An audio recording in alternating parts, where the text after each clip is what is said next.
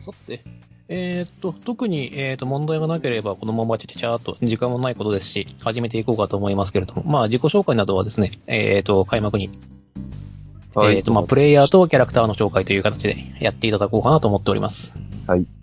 はい。えー大丈夫ですね。えーっと、ダイスの振り方等々は、えーっと、説明は必要でしょうか大体わかります。同じくです。大丈夫ですね。はい。えーで、判定等についてはですね、こちらの方からでもフォローできると思いますので、えーよろしくお願いいたします。えーでは、あの、実際にあの、セッション始まったら、ハニワさんの方はマイクミュートにしてもらって、よはい。ろしくお願いします。ちょっと待って、はい俺も準備しなかった。 あれあれ、準備しなかった。言っちゃった。あれ今俺の声って聞こえてんだよね。聞こえてますよ。聞こえてんだよね。あのー、お二人さん、はじめまして。あのはじめまして。はじめまして、よろしくお願いします。いつもいつも、えー、愚者の宮殿に聞いていただいてありがとうございます。いえいえ。いつも楽しませていただいて。はい。はいあの、や今日ですね、僕はあの、単なる通りすがりの見学者な ので、あの、一切セッションには関わりません。で、まあ、裏でちょっと作業もしてますんで、この後は、あの、声の方はミュートにして一切関わりませんので、あの、ご自由に、えー TRPG を楽しんでください。あはい。はい。どうも。なんですが、えーっと、このゲームマスターはですね、あの、好きあらばプレイヤーを殺しに来ますんで、失礼な。あ気をつけ失て。礼な。失礼だな本当に。えいまだ殺意のその字も出したことないのに、なんてことを言うんですか。はい。まあ、そんな感じなので、はい。はい。ではは、お二人とも頑張って楽しんで。死なないように頑張ります。い。死なないように頑張ります。そういうシナリオじゃねえから、これ。うんうんそんなに難易度が高いのは望みがね、 やめてください。イージーでお願いします。そんなに力が見たいのがね、俺にボタンを押させたいのがね、まあそれはいいとしよう。では早速ですが、えっ、とまあ始めていくとしましょうかね。では、僕の方はミュートします。はい、お願いします。あ、しまった。あれ、今回予告考えてなかったわ。ちょっと今回予告考えるので、あの、10秒ほどください。あ、はい。はい。よいしょ。よし、できました。すいません、お待たせしました。あ、はい。はい。えーでは、今回予告から始めさせていただきます。はい、いきます。 一風変わった物語をご紹介。港のほとりで起きた失踪事件。それに立ち向かうは裏若き乙女はてさて、物語の結末はいかに愚者級 TRPG リスナー部第1話。えーさあ、地方世界に新しい物語を紡ぎ出そう。ということで、皆さんよろしくお願いします。よろしくお願いします。はいよろしくお願いします。はい。では、ご紹介をですね、えーと、これは、えーと、ボスさんからよろしくお願いします。はい。えっ、と、自己紹介という。あ、の、あの、まあ、りえーと、そうですね、えーと、プレイヤーの方の、方は一応、まあ、今名前言っちゃったんであれなんですけど、 あの、プレイヤー、プレイヤーは、えーと、これで、キャラクターはこういうキャラクターですっていうのを紹介をしていただければなと思っています。はい。えっ、と、プレイヤー名大ボスと申します。えっ、と、愚者級は結構初めの方から聞いていて、なんならその前の、えっ、と、各家の放送、売店の方から聞いていたりします。で、えっ、と、今回、えっ、と、使うプレイヤーキャラクターとしましては、えっ、と、ティラーナという、えっ、と、リザードマンの、えっ、と、メスというキャラクターで、基本戦士色という風になっています。で、えっ、と、戦えっ、と、戦士レベル4で、えっ、と、粒子体レベル3のところで、まあ、なるべくタンクの方を担当しようかなというふうに考えています。ほん、とりあえずこんなところですかね。あ、はい、わかりました。ありがとうございます。では、えーと、ヘビレオさん、よろしくお願いします。あ、はい。よろしくお願いします。えーヘビレオです。えー、愚者級のサイレントリスナーです。えっ、とですね、キャラクターの方はベルナデット・エクストンと言いまして、まあ、えー、ただびとですね、ヒュームの、えー、石膏魔術師みたいな感じです。まあ、戦闘はあんまり紙なので、ほとんどティラーナさんに任せて、後ろで石を投げる感じで頑張ります。よろしくお願いします。はい。よろしくお願いします。それではですね、えっ、と、今回受けていただく依頼の方はですね、あの、こちらの方で指定させていただきました。はい。はい。えーと、はいプレ会で、えっ、と、出ていた、えっ、と、3番目の依頼、腕利きを求めてを、えっ、と、受けていただくことになっております。はい。で、えっ、と、まあ、えーと、場所が西にある湖のほとり。で、依頼主がカロンという人ですね。で、えっ、と、依頼内容はちょっと遠い場所なんだけれども、近くの村々で人が行方不明になっていると。えっ、と、湖のほとりにある古い神殿が怪しいと思うんだけど、何分いつ建てられるのかはわからない代物で、えっ、と、ここは腕の出す冒険者に調査してほしいという風になっています。で、報酬は、えっ、と、一人15枚という風になっていますね。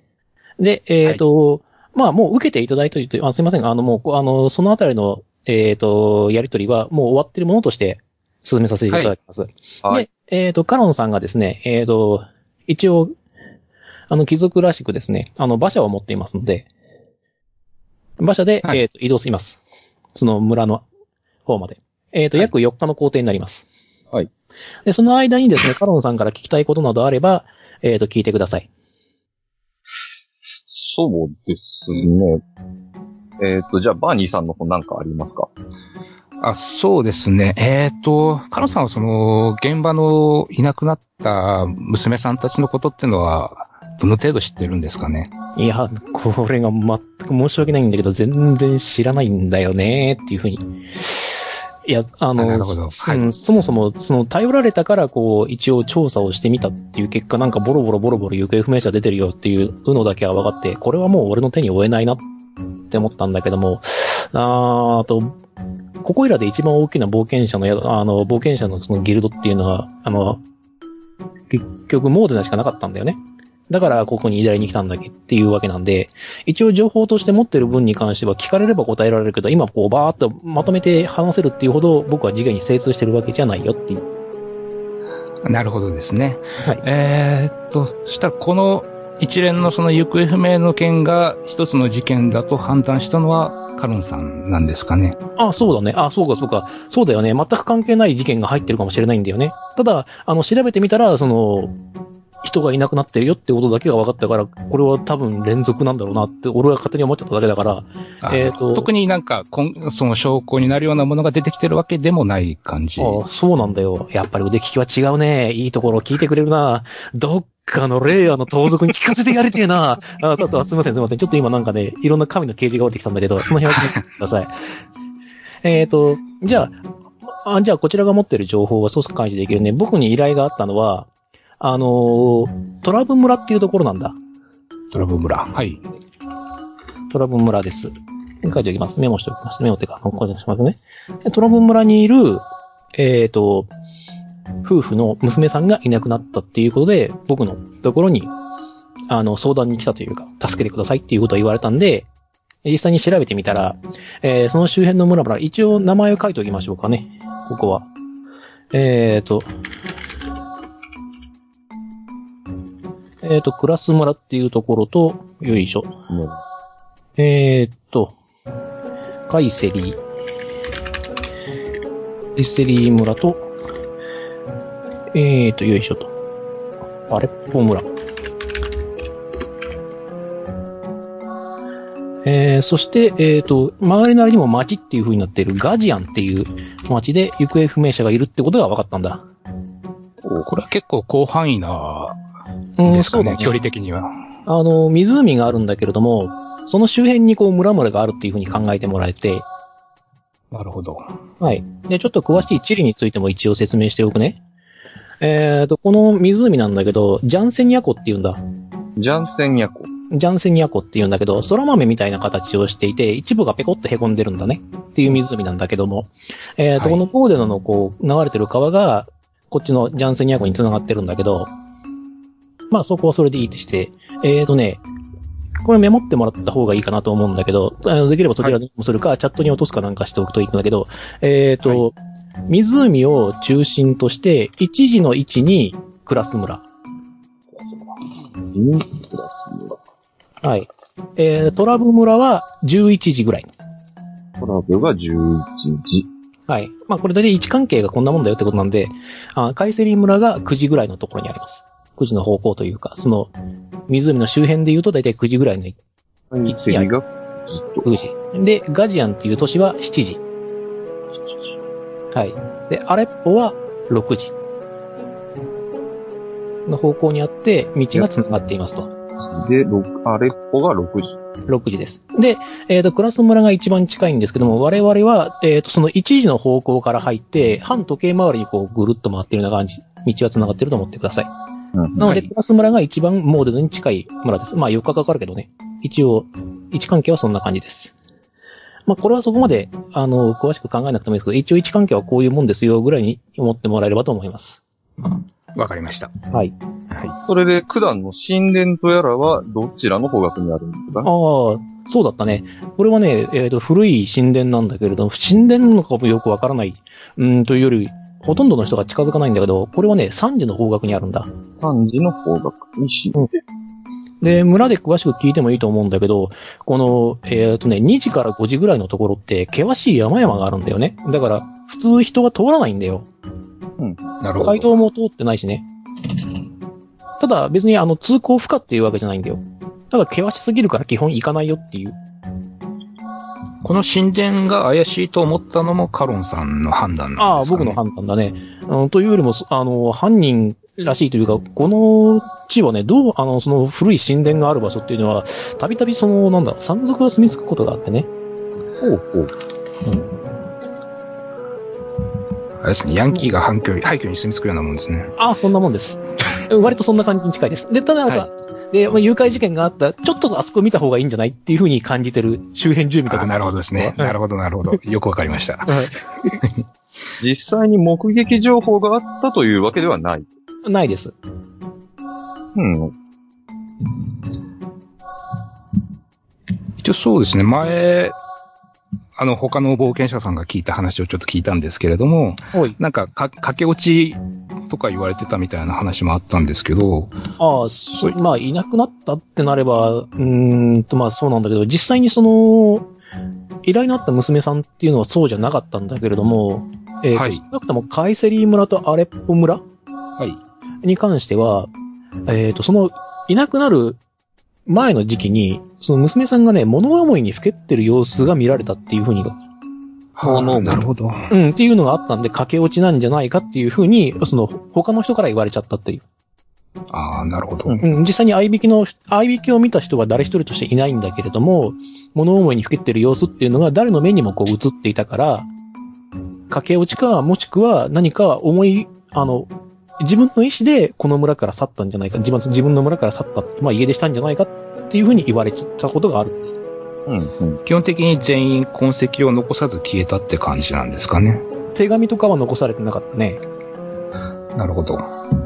一つ確認しておきたいのですが、はいはい。依頼内容としては、あくまでも神殿の調査であって、行方不明者の探索ではないということでよろしいかああ、そうだね。これ、僕の依頼はどうなっていたかなちょっと確認するね。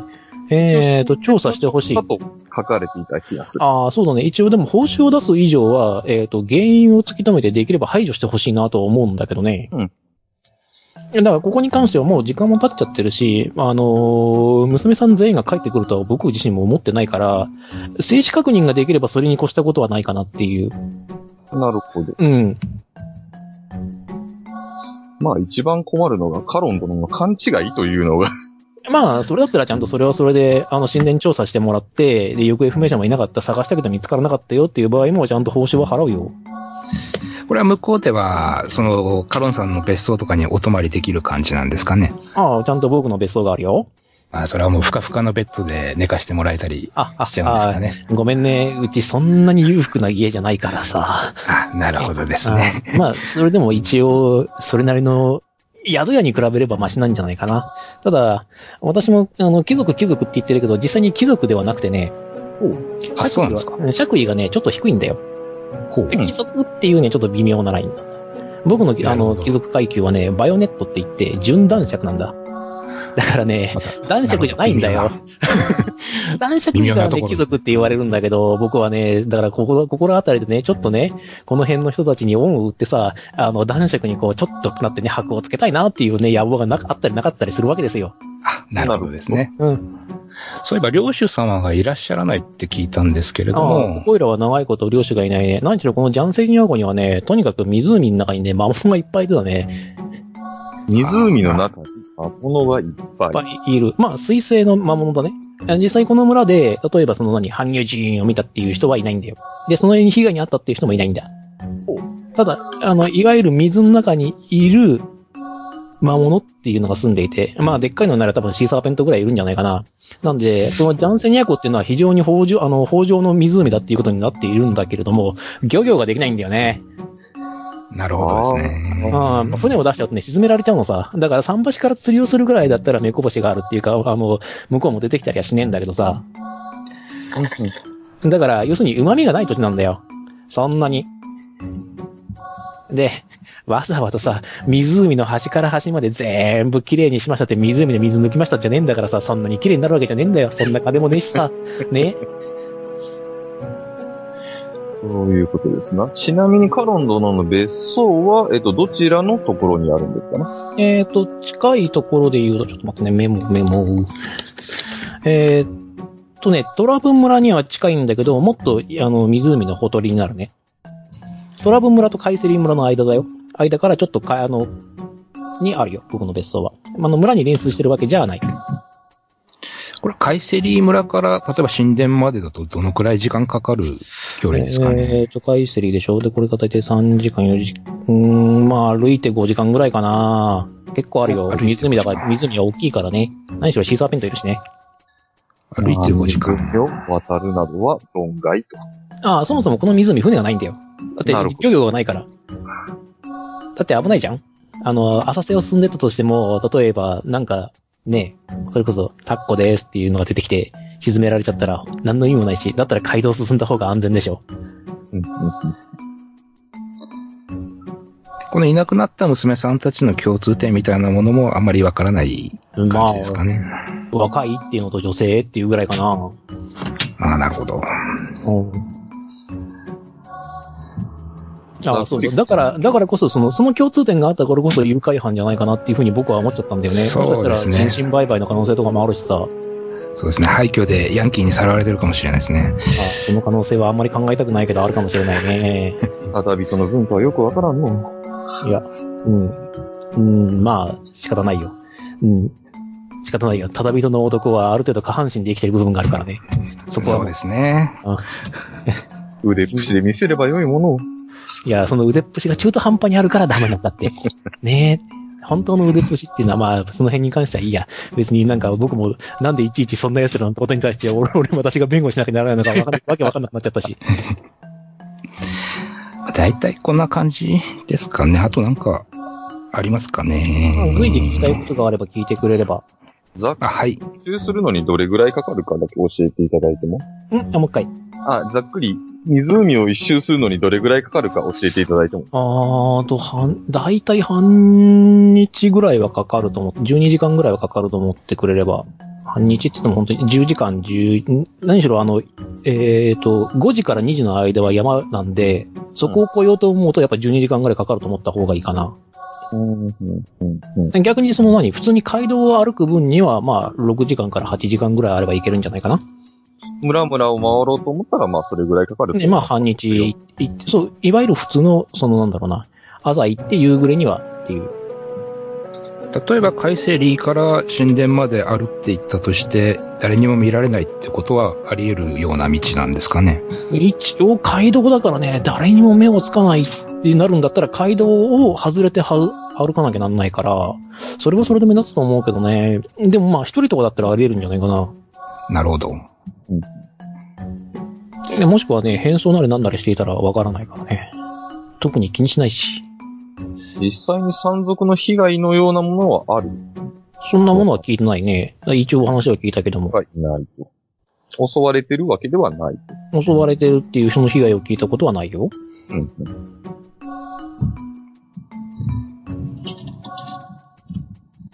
まあどうなんでしょう。村々で、一人一人娘さんの話を聞く価値はあるのかな。うん、先に神殿を見た方がいいんですかね。うん、警察はしたいなぁ。そうだね。で、一回、とりあえず、えっ、と、まあ、クラス村かトラブ村によって、あ、もうじゃあこれ順番にいいける感じ。あだからですクかねラス、トラブ、ああはいはいの僕の屋敷っていう風になるから、あ別にあじそゃあれで聞き込みしたければ、そうですね。その関係者さんにじゃあ聞いていきましょうか。あ、わかりました。別荘に一度行って、そこから休んで、一度神殿にというような流れかな。なるほどね。あ、わかりました。じゃあ、とりあえず、クラス村に、まあ、クラス村に着くまで時間飛ばします。もう、もうもう何もなかったということで。 あの、はい4日間の工程はさーっと過ぎまして。じゃあ、クラス村に、あの、朝少し、えー、だって午前10時ぐらいかな。大体感覚的には、には着きました。で、そうするとですね、えっ、と、まあ、馬車となるとですね、さすがに、あの、目立ちますので、あの、話を聞いていたおそらく夫婦が来て、えっ、と、カロンに話しかけています。おそらく、えっ、と、いなくなった娘さんの両親でしょう、とはいうい。ことで。いや、冒険者の人たちを連れてきたんだよって言ったら、ああ、ありがとうございますって言って、で、実はこの娘なんですがっていうことで、何か聞きたいことがあればここで聞き込みをしてみてください。えっ、と、いつ頃いなくなられたんですかねえーっと、そううちの娘がいなくなったのは実は8ヶ月以上前なんだよね。影。 ?8 ヶ月。うん。ちなみに何番目にいなくなられた方ですかねいやー、それは、あの、カロンさんもそんなに調べてないから何とも言えないんだなーっていう。あ、な何番目っていうのじゃなくて、総合したら 8, 8人だったから。でもかなり古いんじゃないかなうん。何かいなくなる前に、まあ、ちょっとありきたりですけど、様子がおかしいとか、そういったことはなかったですかね。特にそういった様子もなかったですし、何よりもその、娘の部屋は特に荒らされた様子も、荷物をまとめた様子もないんですよ。はい。うん。うん。ね、少なくとも家出とか、その駆け落ち、でも駆け落ちならあるのかなとかそういう話なんですけど、で、まあ実際にその部屋、あの、家にも案内してもらって、娘さんの部屋を見ることができますが、えっ、と、まあ、8ヶ月前なので、あのうんー冷たい印象があるかもしれませんが、そこにはちゃんとした生活した跡があって、整理整頓とかいうわけではなく、そこに人がいましたよねっていう感じになってます。うん。じゃあ一応観察しましょうか。はい、どうぞ。お願いします。こっちか。よいしょ。14。えーっと、ダイス目が5、修正値が9なので、えーっと、14ですね。えー、特に荒らされた形跡とか、泥棒に入られた形跡、えーっと、あとはなんだろうな、例えば隠し、隠れて書いてある日記等々は発見できませんでした。うん。うん。なるほここは、ど。まあ、普通の部屋、あの、人が住んでいた部屋で、えーっと、あら、えーっと、何かを持っていった様子とかはありません。うん。旅自宅をしたわけでもなし。そうですね。まあ、そもそも、あの、お小遣い残ってましたから。なるほど。はい。ちなみに、つがいとなっていた男はいるのかなつがいですかいや、まあ、付き合っていた男性がいなかったとは言いませんが、この村でいなくなった人間はいないです。男でね。うん、うん、うん。うんいなくなったのは娘子だけって。そういうことです。その彼氏はいるんですかいや、彼氏はだからその、わかんない。だって、その、付き合っわてかるらない。あ、誰だかははわからない。わからないし、あわかんないけども、村の中から、要するにその、一緒に駆け落ちしたっていうような、状況証拠でもできるようないなくなった男性というのはいないです。で、なるほどえっ、と、例えばその、えっ、と、前後に旅人で話をしたとか、何かその、っていうのも、少なくとも両親は知りませんと。なるほど。うん。何もわからない。うんです。うーん。そうですね。まあ、娘次さのん村おいくつあ、はい。あ、どおういぞ。くつぐらいの娘さんですかね。 16でした。もう17になってるはずですが、っていうふうに。 16、17。それは一般的に見て可愛い娘さん。まあ、お親御さんに聞くのもなんまなんですけど。あ、あの、親の欲目とは言いますが、少なくとも、あの、器量よしと言われたことは一度や二度ではありませんが、あ、なるほどですね。まあ、このくらいですかね。じゃあ次、村行きましょう村か。に行った方がいいか、そうじゃの。じゃあトラブ村に着きました。っていうとですね、えー、トラブ村について、えっ、と、カロンさんの案内で、えっ、とな、いなくなった、あの、本来ならば依頼人というべき両親と、えっ、と、エルフの女性が話しています。エルフ。はい、エルフです。エルフ、じゃあ、森人。森人。よし。エルフじゃない。でも、でもこれエルフって呼んでいいんだろうな、多分。うん、多いや分、いいんじゃないですかね。いまいちわからないんだけど、まあ、エルフのエルフでいいや。めんどくせえし。の女性が話しています。えーと、どうやら、えーと、まあ、話してる内容が伝えてるんですけども、えー何か困ってることがあったら私も手伝うわよ、みたいなことを言っているエルフの女性がいらっしゃいます。ほううん。あの、耳が長いんですごいわかりますね。あ、それは我々に言ってる。いや、あの、両親と話してるのが、えっ、と、あ両結親構通る声だったので、ああの、なるほ聞どですこえねて、うん、伝え聞こえてくるみたいな感じで。してください。で、えっ、と、カロンさんがですね、おやおやどうしたのっていう話になってくると、いや、実はこのエルフさんが、あの、エルフさんも探してくれるというそうなので、まあ、料金はいらないと。ほほうん。というような話をしていて、で、こちらの方はということで、えっ、と、お二方を、まあ、紹介して、いや、実はね、その、モードの街でこう、腕利きを探してきたんだよって言ったら、ああ、ありがとうございますっていうふうに、えーまあ、両親は頭を下げて、な何か聞きたいことがあれば、その、エルフさんを含めて、どうぞ、聞いてみてください。じゃあまあ、とりあえず同じところで、いつ頃いなくなったかというのを。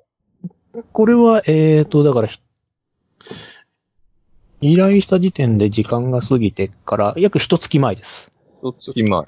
はい。先ほどに比べるとだいぶ最近というか。最近なんです。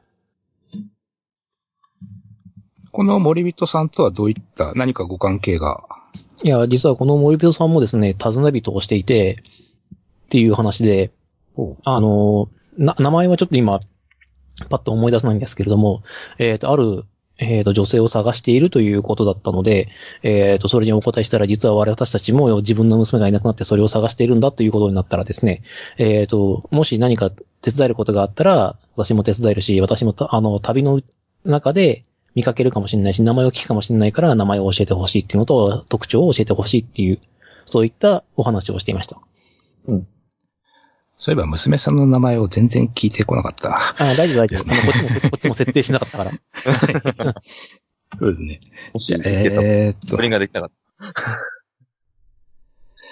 娘さんの、そうですね、またじゃあ部屋とか見られるようだったら、一応見て、 あはい、そうですね。じゃあ、これに関しては判定特にない感じでいいんですけども、やっぱり、えっ、と、突然いなくなった感じですね。た。うん。うん。やっぱ基本的に痕跡はない感じみたいですね。ああ。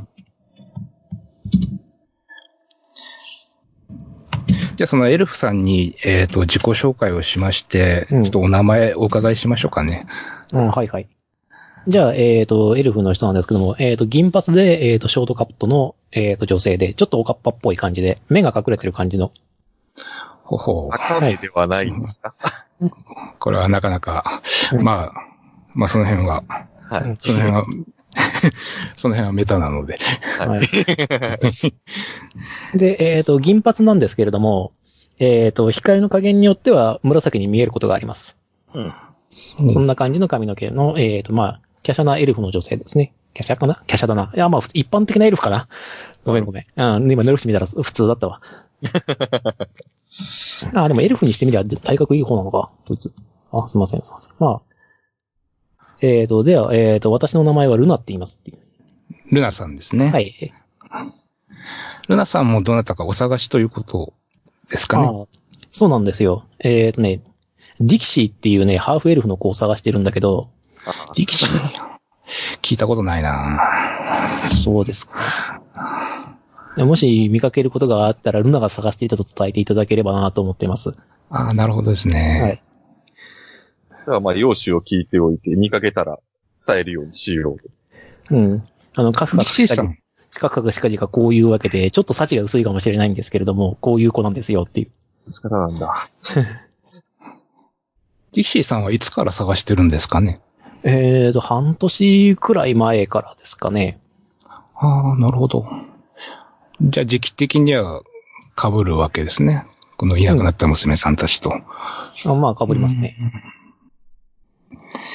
ちなみに、ルナ殿は、この村、この辺りの出身なのかなあいやこの、そうすだね。もうこの辺りというか、あの、モーデナっていう街を知ってるっていうふうに聞いてくるんですけど、あの、そこの、うん、近くの、あの、に川があったと、川がここのジャンセニアに繋がってたと思うんだけど、えーその付近にある、あの、森っていうのがエルフの森なのよねっていう。おお。うんこんな地理関係。なんですよ。で、その、あの、エルフの村の出身だよっていう。ああ、なるほど。うん。まあ、なんとなあくのすげえすげえどうでもいい設定なんですけど、まあ、昔、そのモードの街で揉めたことがあるエルフっていうのはこの村の、ことでござあいあ、ます。なるほど。はいはい。なんとなくだけど、モーデナに探しに行ったら見つかるかもしれないわね。そうなのじゃあ、私もモードナに行ってみようかしらっていうふうに言ってるんだけど。うんいやい。やいや、でも他の娘さんたちと一緒に捕まってるかもしれないから、じゃあちょっと一緒に探しましょうか。なんか丸め込まれてる気がするんだけど、大丈夫かな、ね私。、ね。あなた、あなた多分なんか能力有能なんじゃないですかね。なんかあなたのお姉さんも有料有能な気がしてほら。うーん。いや、まあ、私は有能だけど、私、冒険者じゃないからねっていうふうに言って。あ、そうなんだ。うん、冒険者じゃないよ。だから、戦えるえーいや、戦える。いや、強い強い。戦える私強いよ。あ、じゃあ、私じゃあ戦ってもらえるか。じゃあ一緒に行きましょう。私全然戦えないんで、一緒に来てもらえるとすごい助かるんですあよ。あ、そうなのじゃあ、私、あれ、うん、あの、一応前衛も後衛もいけるけど、お頼もしいですね。なんかあの、報酬の方もいらないっていうことだったんで、まあ一緒に頑張りましょう。まうんあ、旅は道連れと言うしな。うん、うん、うん、うん、うん。まあ、いや、別に、うん、うん、嫌いじゃないから別にいいけど、なんか丸も丸め込まれた感が強いわねっていうふうに。まあ、ちなみになんですけど、何か、その他のいなくなった娘さんたちに関する情報なんてのは、今のところ得られてはいないですかね。そうですね。得られてはいないですね。あなるほどですね。じゃあ、一緒に次の村行きましょうか。あ、次は別荘かな。次のは別荘だね。じゃあ僕の別荘に案内するよ。うんじゃあ、可愛い女の子が3人揃ったところで別荘へ行きましょうか。うん。ぞ3匹が切るみたいになってますね。 誰が戦国なんでしょうか誰が、まあ、いいでしょう。えっ、と、ここに関しては、えっ、と、あれに絞るとして。じゃあ、えっ、と、えっ、と、本当に、えっ、と、湖のほほとりにある、えっ、と、古い屋敷に着きました。うんで、えっ、と、屋敷に着いたんですが、その湖の先にはですね、えっ、と、小島があって、えっ、と、古いお城が見えます。古い。お城。はい、湖の、あの、まあ、中腹っていうか真ん中ぐらいに、まあ、ちあの、小島があって、そこにはお城があります。まあ、遠目に見てもわかるぐらいに古くて、えっ、と、おそらく人は住んでないだろうなとわかるのは、えっ、と、苔むしてるのと、あの、崩れかかってますと。基本的にそこへは渡れない。昔はおそらくあったんであろう橋の、橋桁だけが残っていますが、もう朽ちてとてもじゃないけど進めません。なるほど。はい。えっ、と、き木製だったので、えっ、と、まあ、腐った木杭が、えっ、と、小島に向かっていくつか立っていたという形跡だけが見えます。で、そのふ付近に屋敷があるという。なるほど。じゃあ、あのお城にはヤンキーはいないんですね。うん、だって、どうやって行くのよっていう。そうですね。うん。泳いでいく水泳部行く あのー、ちょっと楽しいお仲間さんが湖の底に多分引きずり込んでくれると思うけど、あっちか通路でもない限り行くのは無理だろうん、無理だねーっていう。あそこも昔はこの屋敷の持ち主のものだったらしいんだけどねーという話をカロンさんはしています。お、繋がってるんじゃないの地下とかで。地下、ほ地下ねー。地下で繋がってたら、そりゃあ、なんか、冒険の谷になるね。調べてみる調べるような場所があるのであれば、ちょっと調べてみたいですね。うち地下室ないけど。ないんだ。うん、ない。 あー、あれ、ティラーナさんはあれ、あ穴掘るの得意じゃなかったっけう。私はスコップは持ってないな。あ、そうか。リザードそうなんもだすべからくあの穴掘りが得意というわけではないので。あ、そうなんだ。 残念。私も肉体労働は全然向いてないんで、じゃあとりあえずあの、後ろのことは置いときましょうか。はい、わかりました。じゃあ特に実はですね、この屋敷、あの、召使いとかはいないんで、あの、カロンさんが全部、 あの、こざっぱりと、あの、馬車、あの、馬をこう、馬車から切り離して、あの、厩舎に入れて、えあ、お待たせしました。あの、ちょっとご案内しますねっていう、なんかよくわからない、こう、執事のような、こう、動きをしながら。うん。まあ、良きに計らってください。うん。えっと、僕一応準男爵だけどねって言ったの。で、まあ、えっ、と、古臭いですが、えっ、と、掃除の抜き届いた屋敷ですね。おこの掃除もカロンさんが全部一人でやってるのか。うん、そうだよ。なかなか大変ですね。うん、でもまあそんなに大きな屋敷じゃないしね。何も気にせずずかずか歩いてきます。 あそうなんだ。うーん、悲しいなーって言って。じゃあ、えっ、と、一応今日は、あの、ここで休んでいいのかなあの、お部屋は一応用意できるから、そうですね。じゃあ、えっ、と、お休みしましょうか。おーい、わかりました。じゃあ、えっ、と、ルナもですね、イエーイ、ベッドだベッドって言いながら、割と元気な子なのかな。元気だよ。って言って、あの、じあの、それぞれの個室がよ良ければ個室にするし、ツインならツインで用意するし、っていうふうにカロノさんは言ってくれますけど。まあ、特にこだわりはないな。そうね、別にどっちでもいいかな。じゃあまあせっかくなんで個室にしときますかねって言って。はい。ああ、久しぶりにこの部屋使うなーって見ながら、あ、大丈夫掃除はしてあるからねって言って。まめなでだ、まめなご神社の。うんで、えっ、と、まあ、そのままなければ夕食もちゃんと出してもらえて、えっ、と、夜が明けてしまいますけれども、何かやることがあれば、一応、聞いておきましょうかね。そうですね。例えば、夜間で古岩の方を見て、その神殿周りに明かりが見えたりとかはしませんかそうだね、だいぶ遠いからね。まあ、とは言ってもはい明かりがついてたら見えるかもしれないけど、うーんと、まあ、ここは見えないというふうにしておいてもらおうかな。さすがに確認はできない。感覚なかったと。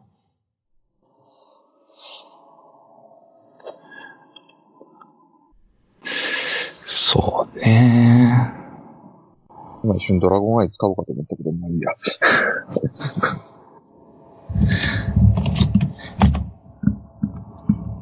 あ、そうだ、一個確認です。プレイヤーはハいッはい。えっ、と、因果点ってススタートいくつですえっ、と、因果点はスタート4にしといてください。かあ、わかりました。はいそうだったね。それを言うのこと忘れていたよ。すっかり忘れていた。今、すごいドラゴンアイで 5, 5キロ先を見るっていう効果を使うために因果点を使おうか悩んだけど、やめとき。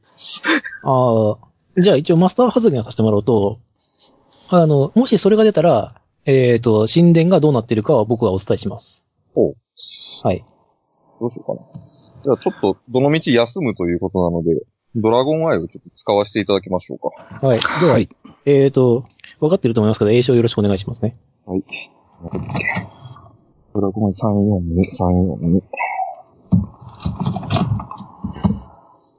じゃあちょっと護岸の方を見て、ケツアルコアトルよ、レイリナサウラよ、我が小さき仕様に四方世界を召したまえ、ドラゴンアイ。ということでダイス振ります。えっと、うん総力値が 2D6 の、えっと、進化、粒子祭に、えっと、コンパクト集中なんで、9ですかね。はい。 D6 プラス9。じゃあはい、15ですね。 15 15で、ですと15の効果なので、えっ、と、視界拡大などは特にないですね。どうでしましょうね。情報をもらうんだったら、ここで因果点で使っちゃって、にあの、大成功にして20にするっていうので、一応見えるようにはなります。なりますね。じゃあやっちゃいましょじゃあ、因果点判定して。因果点いき4、ますはい。 4以上が出れば、成功、えっ、と、大成功扱いになりまして、達成値が20になります。お勝ちですかじゃあ 2D6 いきますら。。はい。よし !64、10。 10で、えー、では、えっ、と、えー、そうですね、えっ、と、ティラーナの視界がキューッとこう、対岸までこう伸びていくとですね、えっ、と、対岸には確かに猫の額ほどの平地があって、そこには何かの建物が建っています。おそらく石造りでしょう。はいうんで、そこに明かりが見えます。明かりう。がわ、かり。何、はい何かがいるということ。はい、いるということですね。しかも、明かりを使う何かがいるということですね、うです。うん何か明かりが見えるのか。何あ者そかこのが神神殿。殿にいるというところ。あまあ、なるほ少どなくとも何かがいるということだけは確実に分かっていいです。火を使こうの。神殿は通常であれば誰もいない。いないはず。なるほど。うん。だって人が罪の男じゃないし。もうイメージとしては遺跡っていうような近い、遺跡に近い感じで。ああ、そうだね。うん、遺跡に近い、あの、俺たちで言うところの遺跡に近い感じかな。いや微妙になんで神殿と分かったんだろうというのが 疑問ではあったので。ああ、まあ、それはカロンさんに聞きゃいいんじゃないあ、なるほど。うん。じゃあちょっとカロンそうですね。なぜその遺跡というか古びたものが神殿だということが分かってるのかなうーん、いや、これがね、よくわからないんだけれども、あのーまあ、古い伝承でしかないんで、俺も伝え聞いたことしかないから何とも言えないんだけれども、あのーそこの対岸にある建物っていうのは、どうやら、怪物たちの住まう場所だったというふうに言われているんだ。怪物たち。うん、まあ怪物たちの住まう場所っていうふうに言われていたらしいんだよね。えただ、怪物たちが住むにしても、建物を作るっておかしいじゃん。そうですね。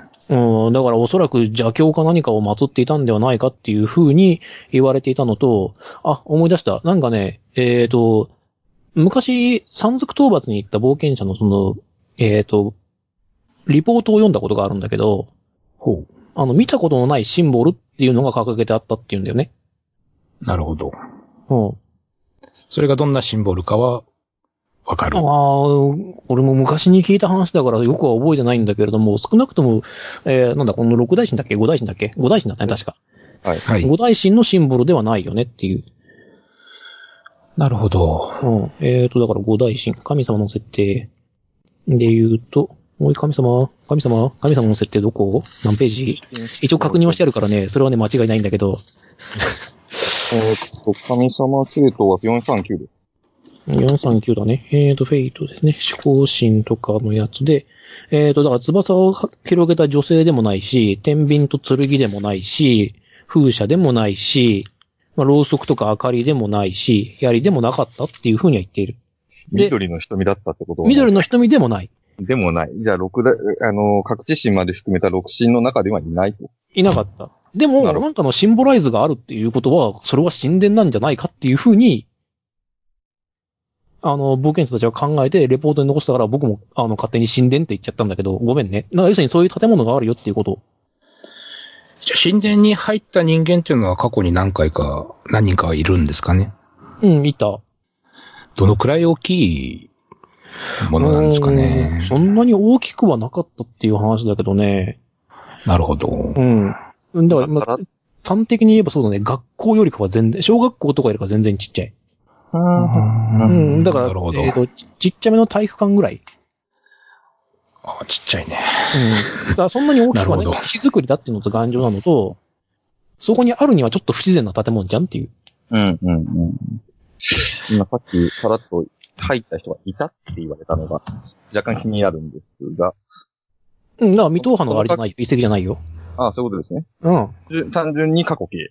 なんかこけ。いや、それはもう、はいもうはいはるか昔の、はいはるか昔の過去の話。帰ってこなかった的な話ではなくってこあ、とかで帰ってきてプレイレポート書いたんだってば。あなるほど、なるほど。僕はそれあそういをう、こ要するに、そのなんだろう、えっ、と、銀融知人かなんかの歌で聞いたことがあるんだよ。とうん、うん、うん。そういうことですね。うん。あのお城の方には関しては何か伝わってないんですかお城ね、うんなんか謎は、謎が謎を呼ぶ感じだよね、っていう感じ。あ特にない感じですね。さっきのドラゴンアイの最中に城の方もちらっと見ていいですかあ、いいよ、別に。あ、まあ、口差し城だね、っていう感じ。特に明かりは見える。ただ、城壁がしっかりしちゃっているので、中とかは見えない。中は見えない。うん。だから固形もしてるし、城壁の一部が崩れかけてはいるから、手入れはされてないんだろうなっていうことは、なんとなくわかるんだけれども、中の様子までは伺い知れない。戦闘みたいなところから明かりが漏れ出てるとかもない。ない。上に、あの、門が、えっ、と、赤く錆びて閉ざされているんで、マジでわかんない。空でも飛ばない限りは見えないんじゃないか飛ぶ呪文はねえな飛ぶ呪文を取ろうか思ったんだけどね。な。割と選択肢が増えるんでね、こういう時 に。飛ぶ呪文ってね、割と強いんですよ、使う時にな。とあ取っとけばよかったね。難易そ度のうか。うんただまあ、あの城だってあれだよ、今、あの、なんかいるにしても良くないよ、絶対。 っていうふうに。まあそうなんですね。途中で落ちても大変なことになりそうだもんうん、ね。途中でそうだな。途中で落ちたら、 まあ、伝わるかどうかわからないけど、バルーンファイトっていう風に言っちゃうかな、僕は。ああ、なるほどですね。ててててててーってなるかな。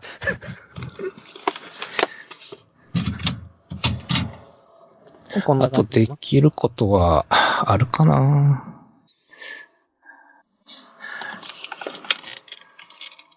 うん。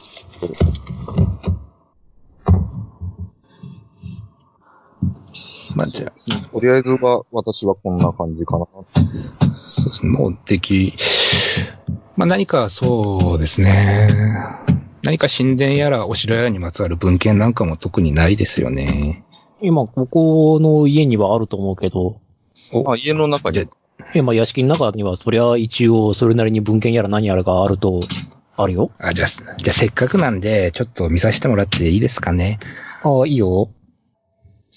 どうぞ。じゃあ、文献探査。あ文献文献調査。文献調査は確か知力集中プラス文献調査しかできないんだよな。確か。確かうんでもね、じゃあ何なのかな。あれだけ、あれだけ異常にきつかったんだよね、なんか。えーと、ちょっと待ってね、文献調査、文献調査。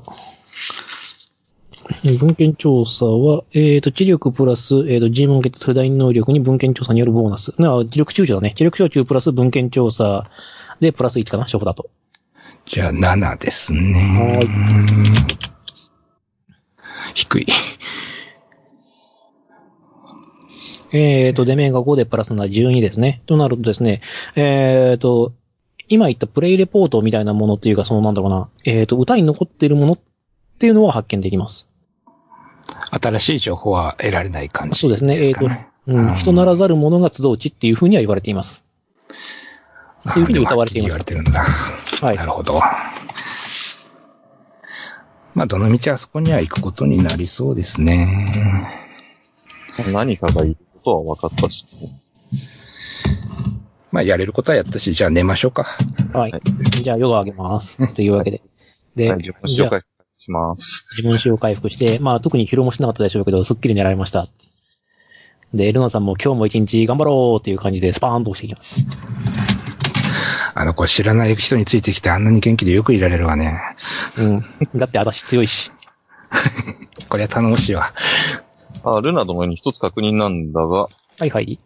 呪文等は使えるのかなもちろん、バッチリよ。おうちなみに何え、私、魔術師だから、まああの、いろいろと使えるサよ。ラだそうサラだった。 うん。えー例えば、そうだね。あの、コーマとか、冬とか、突風とか。冬使える。うん、冬使えるよ。さすがに白いはだから。確かに城に一人で行かしても な。しかも、あの、どことのレビテーションと違って一緒に、一緒に受けるわけでもあるまいし、確か個人の術者だったよね。冬って。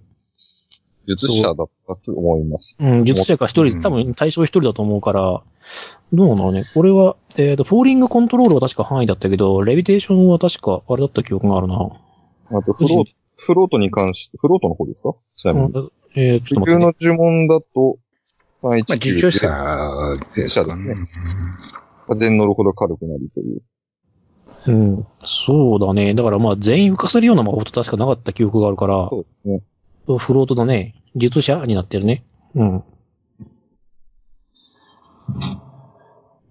回復系は何か、えないまないですかね。ヒールポーションをこう、両手に持ってブラブラ立てます。ああ、なるほどですね。はい。回復。全然私も回復。私も回復がないのでね。じゃあ、出発しましょうか。はい。じゃあ、えー、どちらに行きますちなみに、あの、カロンさんお留守番してていい 神殿に行くんだったら。あれあ、馬車はもうないんだ。え、馬車、あの、うん、え、だって、待ってんの、だって、僕、その、山とかで待ってんの。あの、あそうね未来未来の人放置していいの。じゃさすがにじそれは、ゃあ、そうね。じゃあ、ちょっと、じゃあ、海セリ方面回って神殿行きましょうか。あ、外セリ方面を回って神殿の方に行きますか。そうすると、えっ、と、神殿に着くのが朝、だからもう夕方になっちゃうけど大丈夫反襲しちゃう。うん。ああ、あっち聞き込み、まあ、しなくてもいいのかな。あんまり痕跡残ってなさそうだもんね。うん、クラス村、トラブ村の話からすると、あんまり引き込ま、引き込み回っても仕方がないかなという気もしないでもない。まあ、もう神殿に何かあるって分かってるし、じゃあ、短い方で行きましょうか。あじゃあ時計回りの方でぐるーっていくってことね。はい。はいじゃあ了解了解。では、じゃあ出発って言って、テコテコとこう、あルナ、あの、ルナはですね、あの、反時計回りに進もうとします。んこれ。 じゃあ、引き止めます。どうしたのえ、だって、うんあこっの、ちこっ神ち殿に行くんでしょんえ、何か心当たりがあるのこっちの道に。いや、だって行き道こっちじゃないのっていう、すげえ不思議そうな顔してます。あの、これは、ちなみにモーデランはどっちの方角かわかるかなえ、モーデナ、モーデナ多分こっちじゃないって言って、あの、9時方向とかを指します。はい、なるほど。なるほどです ね。はい。じゃあ、お姉ちゃんと手を繋いで一緒に行きましょうね。あの僕の方、私の方が多分年上だと思うんだけど。そりゃそうですね。はい。まあ、細かいことは気にするでない。うん細かいことはいい、細かいことはいいんだよって映画浮かんだけど、まあ、いいですそこは、うん、まあ、別にいいけど。というわけで。じゃあ、えーっと、ススーっとこう、じゃあ、えーっと、1時の方角を超えてですね、2時に入ろうとするとですね、まあ、険しい山道になりますので、そうですね、これはまあ、消耗はしなくてもいいか、別に。そんなにか険しい険しいといったところで、あの、完全に手が入ってないっていうわけでもないので、獣道近いようなものがあります。うんはい。で、えー、まあいいでしょう。まあめんどくさいんでね、消耗カウンターとか、この今、あの、管理するのが。えーと、じゃあ、えーと、猫の、猫の額ほどの地に着きました。さて、どうするか、観察判定ですかな。これはまだ神殿ではない。神殿、まあ、あの、神殿が遠くに見えるという感じのところで、だってそのまま行っちゃったらまずいでしょ。普通にバレます。ど。 え、じゃあ観察、とりあえずします。じゃあ観察をしてみてください。よいしょどれだ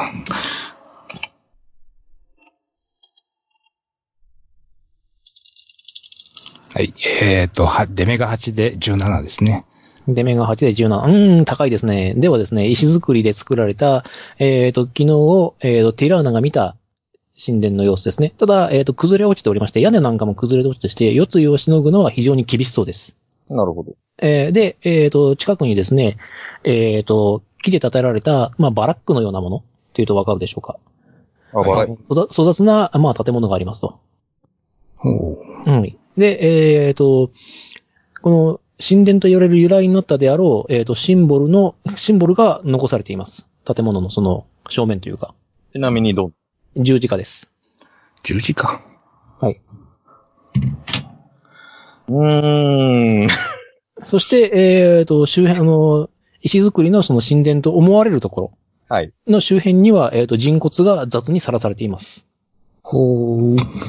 バラックは、比較的新しい、ああ、まあ、新しいと言っても新築っていうわけじゃなくて、それなりに立っているう。ん、それなりに立っている古いっていう感じかな。でも、ここだったら一応四つはしのげるかなという感じ。一応人の手は入ってそうなっていう感じですかね。ああ、どうかなーっていう。さて、どうしましょうね。何言ってんの何も考えることないよ。突撃よ。って出るのも言ってます。突撃。突撃。なるほど突撃。突撃か突撃ティラーナさんはどう思ううん。うん正直突撃という意見に乗ってみ、乗ってしまいたくはなる。 キャラ的にはすごい乗ってしまいたくはなるけども。ただ、まあ、敵の戦力もわからぬうちに突っ込むのはの、そうね。戦術的にはあまりっすか。私が英雄的な石膏だったらちょっと一人で見てくるんだけどね。え、そんな英雄的な石膏がいるのっていうのがビビってます。もうなんかやらかしてもなんだかんだで能力でなんとかなっちゃう石膏がいるらしいですよ。風に聞いた 噂。なんだかんだなんとかなっちゃうのか。あーなんか、なんか、いよく知らないし、よくわからないけど、どっかで事故、事故で、なんか致命傷食らえばいいのにって心の中で思わなくもない わ。どうしましょうね。何かが仮にいるとして、警戒して3人で隠れながら近づくうん、音み見たいな。ないので、ちょっと、こちらは隠れるのはおそらく無理というのはか。正直なとこ隠れろ、、あの、私、あの、スパイクシールド持ってまして、音密性悪いんですね。なるほどですね。多分、ままああ、っちゃ音が鳴ってますな。まあ、とりあえず、行かないことにはね、話にならないんでね。行きま、行きましょうあ言。かっとくけど、私も、えっ、と、スカウトの心得があるから、近づくことだけだったらかなり簡単にできるわよって言って。ああ、二人で近づくか。うん、でも、あの、一応言っておくわね、突撃突撃って言って、私も結構な突撃の方だけど、えっ、と、ここでティラーナを前に出さない理由ってないわよ。うん、正直ないと。うん。うん。まあ、見つ、見つ、見つかるっていうことぐらいでね。まあ、見つかるっていうことぐらいだし、あの、もし戦闘になったとしても、あの、ティラーナだけが戦闘に遅れちゃうじゃない移動力がそなうい。ね。うよしん。だじゃあ、かまら、あ、それを考えるんだったら、ある程度そ三の人、それこそ一人で行って偵察しに行くか、三人で一緒に動いた方うがんいいと思うけどっていうふうに、ルナが言います。えルーナっさんはと、スカウト的にはどのくらいの能力が5レ終ベわルでりす。になるのかしら。高えなこれで。ああ、なるほど。私の存在意義がだいぶ薄れていくわね。うーん。ルナちゃんはちょっと一人で見てこれるかな大丈夫んいや、全然大丈夫よ。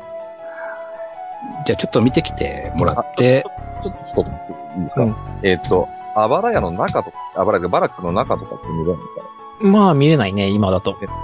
うん。な位置ずらしても無理。まあ、無理かな。うん。じゃあ仕方ない。行くか。行ってもらうか行くか。じゃあ、えっ、ー、と、ルナがですね、でってけでーとこう、歩いていって、えーと、こいつ隠密持ってたっけかな。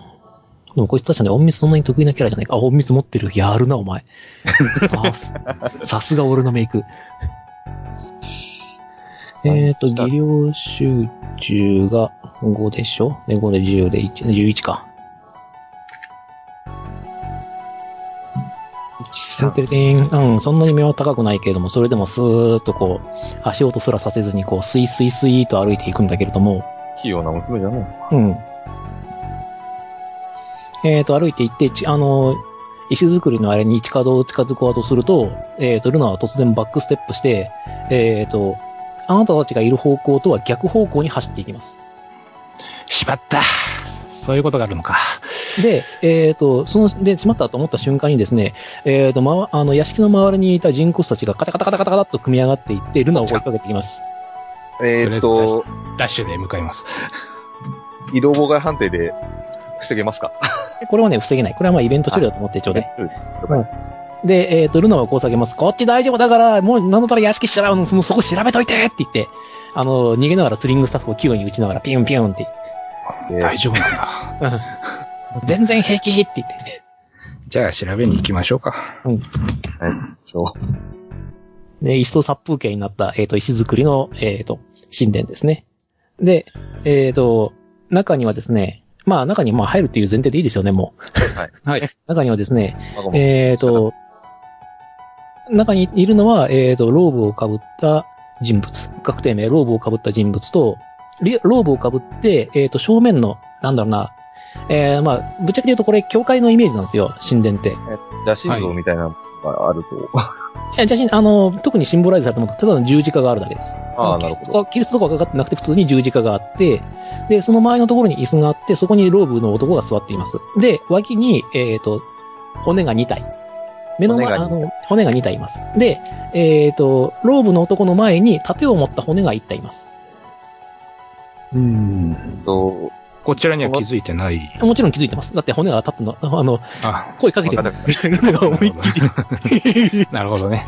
じゃあ、こっちも見こつの時かって点でる。怪物ってもらうことってできますかああ、全然いいですよ。で、これは全部含めてで、えっ、とね、ほ、あの、奥にいる骨2体は同同一個体です。で、えっ、と、盾を持っ、えっ、と、あ、まあいいや、もう言っちゃうわ。えっ、とね、これそうだな、弓を持っている骨が2体、盾を持っている骨が1体、ローブの男。これを、えっ、と、それぞれ判定してください。魔物知識判定でどうぞ。それぞれ、えっと、一種類ずつ、 1種類ずつ。 3回。 3回です。えっ、と、必ずあの、何を調べますって指定してからサイコロ振ってください。えっと、じゃあまずローブの男をはいはい、どうぞ。 19。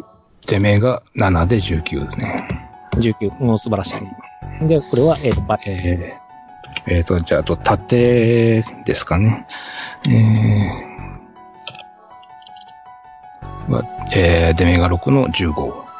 あれなんか、補正が減ってる気がするのがすみません。あ、減ってる。 さあ、その観察を間違えた。えっ、と、 18でいい18ですね。まあもちろん。はい18。はい。はい。あと、弓でしたね。確か。お高い。お高い。そうですね20。えー、ではですね、えっ、と、骨の方から一応発表しますね。はい。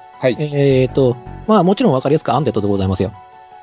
そうでしょうね。はい、アンデッドで、えっ、と、ページが、えっ、と、602ページ。 602ページ。はい、えっ、と、夢を持っちゃう夢を持っているのがスケアーチャーで、えっ、と、盾を持っているのがスケルトンガードでございます。なるほど。えーこれはデータローはブいです。はい。で、えっ、と、ローブの男ですね。はい。はい。ローブの男が、えーと、こちらになります。オリジナルデータなんで、おーギルトどうすんねん。コピーせいコピーよ。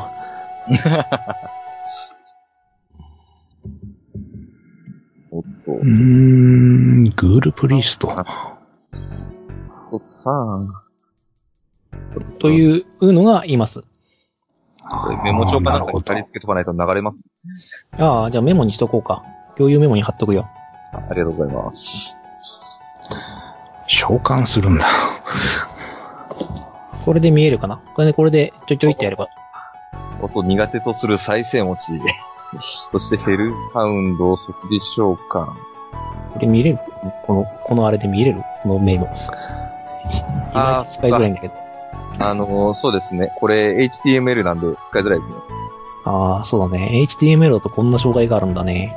あのー普通のフラッシュの方だとかなり綺麗に見れるんですけど。そうだよね。じゃあいいや、これは削除しておこう。じゃあ、えっ、と、スカイプの方に貼っとくよ。あ、ありがとうございます。はい。はい、こんな感じですっていうね。すごい。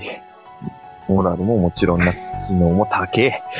うん、知能高いよ。だってプリストだもん。ちなみにでも、まあブグールプ、あの、グールプリストって書いてあるけど、こいつ、あの、新生魔法を失ってるから。いや、まあ、回復したら多分死ぬと思う。あうんその代わりに、あの、まあ、速攻召喚というものを持っているというふうに思ってください。うんと、ちなみに、ヘルハウンドは見てもいいんですかヘルハンドはまあ見てもいいよ。これで分かってるんだから。ヘルハンドは、えっ、と、悪魔の2レベルのやつですね。ということで、デーモンに出てえっ、と、2レベル。えー、だから609ページにいます。これがヘルハンドさんです。ああ、こうやって。うーん、なるほど。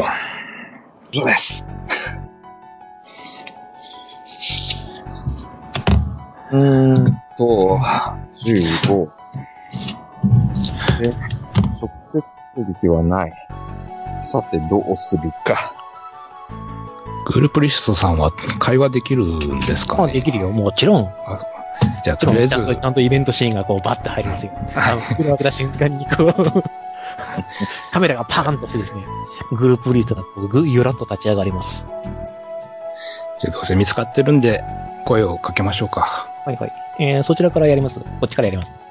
あ、じゃあそちらからどう ぞ。我が居城へようこそ。我がい、あの、我が礎になりに来たのかな王女さん方っていうふうに、グループリストは言います。まあ、お嬢さん方って言っても、主に、あの、見てるのは一人ですけど。だって俺リザードマンの性別わかんないし。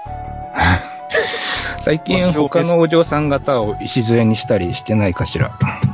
礎、ああ。高貴なる神に捧げたが、それが農家したかなほほう。8人以上なのかなうん、そうだな。ここはある男のセリフを変えようか。貴様は今まで食ったパンの枚数を覚えているか。あ、なるほどね。じゃあもうみんないないってことね。ん言ってる意味はわからんが、 私の中で生きているぞ。ああ、中でか。そっか。もう戦うしかないね。うん。だってこっちやる気満々だから大丈夫よ。うん。だから一応そういう向上は大事だからさ。えっ、と、戦闘前に、うん。えー、なんだっけ、ドラゴンアイ使うことってできますか戦闘前にドラゴンガイの使用。まあ、ドラゴンガイぐらいだったらいいかなーっていう気はしなくもない。しなくもない。ガンビットは。うん、ガンビット。ガンビット準備したければいいけど、あそこは多分、あまり意味が。あれの自道由あの、自由行動どこでできる。るから、だったら 2, 個をやって 2, あいい2よ発打ったり。まあいあい、まあ意味ないか。 できるよ。あ、それでできるじゃあ、下でやるってのが。うん、速射でやるけれども、ただ、あの、命中判定でファンブルしたらその場で炸裂すると思ってね。なるほど。その場で。うん、その場で炸裂する。あの、ガンビットがその場で炸裂します。えーっと、まあ、別にそれは、あの、ガンビットのデメリットなんで、あの、俺が考える。はい。うん。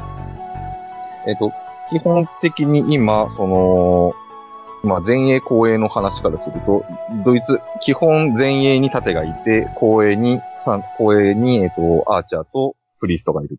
っていうような認識でいいですかうん、えーとね、ガードとプリストは前衛、アーチャーが後衛。プリストも全員ですかうん、だってこいつ殴るしかできないんだもん。あ、確かに。攻撃方法。これガンビットはどのくらい届くんですかね前衛から後衛。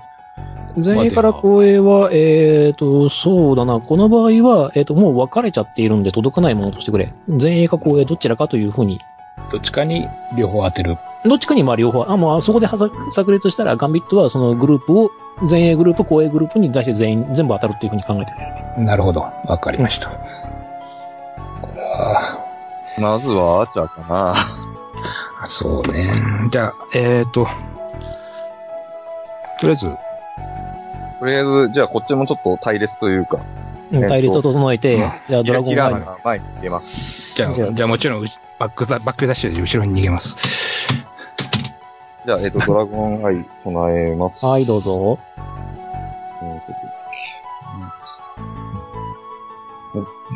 ケツアルコアトルよ、レーリナサウラよ、我が小さき仕様に小世界を見せたまえ。ドラゴンアイ、2D6 プラス9で判定します。はい、どうぞ。うーん、ここが、えーよし、セーフ。えっ、と、デメが7で16です。なので、えー命中判定プラス2と、えっ、と、1ラウンド中に1回何かしらのペナ、えっ、と、相手の行動に対して2マイナス2のペナルティを与えることができるようになりました。はい。一応、10分間なんで、まあ、戦闘中は大丈夫だよ。了解です。はい。では、こちらも何か準備をさせてもらおうかな。速攻召喚。ラウンドが始まる前に俺はヘルハンドを召喚する。血の契約にて来たれ。死を呼ぶ獣よっていう風に言ってヘルハンドを召喚しました。これ前衛ですね。ええはでい。す。さてさて。ではですね、先生に行きましょうか。はい。戦闘開始でございます。じゃあ、まず、ティラーナ振ります。はい 2D6 です。間違えた。ごめんなさい。2D5 の振っちゃっうん、器用なことするね。た。2D6 です。うん、振り回してください。はい、ごめんなさい。えー、33で6です。はい。振ります。えー、16で7ですね。はい、えっ、と、グールプリスト振ります。おう。 2D6 プラスに、試した結果になりま した。では、えっ、と、ヘルハンドを使い、ヘルハンドの先生を振ります。ヘルハンドは、えっ、と、起戦を使いまして、えっ、と、このラウンドだけ、プラス4になります。と同値。どうどう2でメガ2のプラス4で6。同値。で、えっ、と、スケアチャーと、えっ、と、スケアチャー自体は、えっ、と、同じなので、えっ、と、同値で鑑定させてください。。はいです。はい。はい、えー、スケ、スケガも同じです。に、お前ら2好きやな。えー、というわけで、えー、と、ヘルハンドと、えー、と、ティラーナの対抗かな。どっちが先に動けるか。で、もう一回。にそっちは 2D6、こっちは 1D6 プラス4で再度判定して、6の中でどっちが先に動くかを判定しましょう。はい。じゃあ、切らないきます。はい。 5、1で6。俺6好きだな。うん、6好きだね。9。あえー、では順番確定しました。えーっと、バーニーからですね。バーニーからですね。バーニー、ヘルハウンド、えっ、と、ティラーナ、で、あとはあのゾンビ、そのゾンビと楽しい愉快な仲間たちというわけですね。グールか。じゃあ、えー、っと、とりあえずガンビット行きましょうか。はい。お願いしいますか。えーっと、はじゃあ、呪文栄翔が。い。じゃあ、ルーメンオフェロインフラ前。これ、信言ってシンプルであんまり面白くないんですよね。あ、これ別にあれでもいいですよ。普通に、あの、オリジナルで唱えてもいいですよ。あ、そうですね。ちょっとこん考えておきましょう。 えーっと、これが。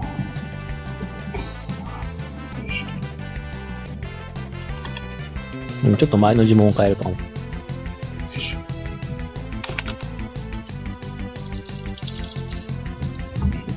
聖地15。 15、15だから 3D6。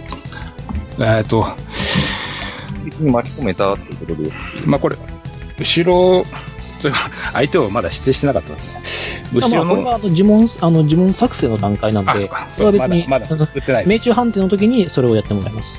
ダメージは、命中判定の時かえーとね、これね、ダメージなんですけども、誰を狙うかによってちょっと変わります。なあ、そうですね。はい。えー、例えばスリングスタッフで、えー、と、スケルトンアーチャーに向かって撃ちます。そうすると、スリングのダメージプラス、この炸裂の、あの、破裂のダメージが、えー、と、スケルトンアーチャーに入ります。ただし、はえー、と、スケルトンアーチャーに当たんなかった場合、えー、と、後ろにすっぽ抜けて何の意味もなくなります。なるほど。なので、えー、と、光栄の地面を狙うだったら確実に破裂だけは当たります。ちなみになんですけど、はい。えっ、と、例えばガンビットを因果点使って大成功にして半径10メートルにした場合、全員公園に当たるみたいなことはないか。あ、当たる。おっと。 10メートルはさすがに、10メートルはさすがに当たる。えー、ただし、ちょっと待ってね、破裂は、えー、と、範囲が指定だったっけすべてになったっけなすべてですね。あじゃあ大丈夫だね。じゃあ、えっ、と、たとえ、あの、味方を巻き込んだとしても、えっ、と、そこから発達されるので、大丈夫です。じゃあ、因果点を使うんだったらどうぞ。えっ、と、因果、ただいまの因果点は5になっております。この数字書くだけだったら別に共有メモでもいいからな。じゃあ使う。はい。ちゃいましょうか。はい。じゃあ、因果点を使ってくだ さい。おーっと、はい。おっ とおっと、こんな、こんなことが。まあ別にし失敗はしてるわけじゃないので。失敗してるわけじゃないので、とりあえずガンビットの判定そのものには成功しています。えっ、と、因果点が6に更新されましたと。えーで、えっ、と、では、こう、あの、対象を取ってください。まあ、スケルトンアーチャー A、B というふうに一応便宜上させてもらってます。を,、ね、を狙うか、もしくは、あの、第3の選択肢である地面 C という感じになりますね。多分当たると思うんだけど。当たる当たると思いますよ。じゃあ、えっ、と、スケルトンアーチャー A で。 A で。ちょっ命中判定をしてみてください。とはい。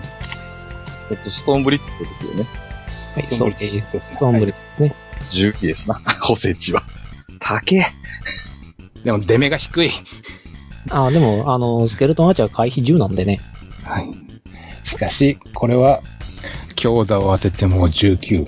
19ですね。ですので、えっ、と、効力値的には第1目がプラス 1D6 です。はい。でまず、えっ、と、スイングスタッフのダメージを出してください。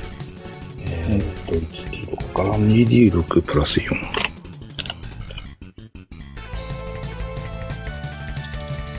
14点。 14。竹55の10。 55の10なので、えっ、と、スケアッチャーは、えっ、と、これは底値が2なので12点くらって残りが3点。これは死んだな。で、さらに。で、プラス、ガンビットを。ガンビットの分、これは、えっ、と、まあ、共通でいいでしょう。別に出す必要はないので。低いな。えっ、と、3D6 で、えっ、と、8点。8点くらったので、スケルトンアーチャーは崩れされました。んごめんなさいえっと、3D6、技術レベル乗るんで、なんで言って確か。いや、3D6 だけだよ。あれガガンビットってね、3D6 だけだった記憶がある。ストーンブリッジは 3D6 プラスあ、違う、マジズレベルだ。ごめん。技術レベル乗ります。あ、乗る、乗るんだ。なんえで、ーっと、じゃあ、8か。 8にで、10 12。 12点。 12点ね。あ了解。じゃあ、えっ、と、まあ、スケアチャイはとりあえずこれで壊れます。12点になりましたので、12点でしょ。で、えっ、と、走行値2引くから、残り5点でスケアチャイがカタカタいってます。カタカタカタカタカじゃあ、じゃあ以上で。タ。はい。というわけで、ヘルハンドさんですね。楽しい楽しい、えーヘルハンドさんのヘルハンドタイムでございます。火吹きます。ブー。はい。でしょ。じゃあ、前にいるリザードの方を焼きます。ブー。疲れちゃうよ。はいええーと、炎のブレスは、えーと、目標値12で体力反射でレジストしてください。体力反射プラス 2D6 で12以上が出れば、はえーと、レジスト成功成功になってダメージが半減します。えーっと、うちの体力反射が、えーっと、5なので、2D6 プラス5ですね。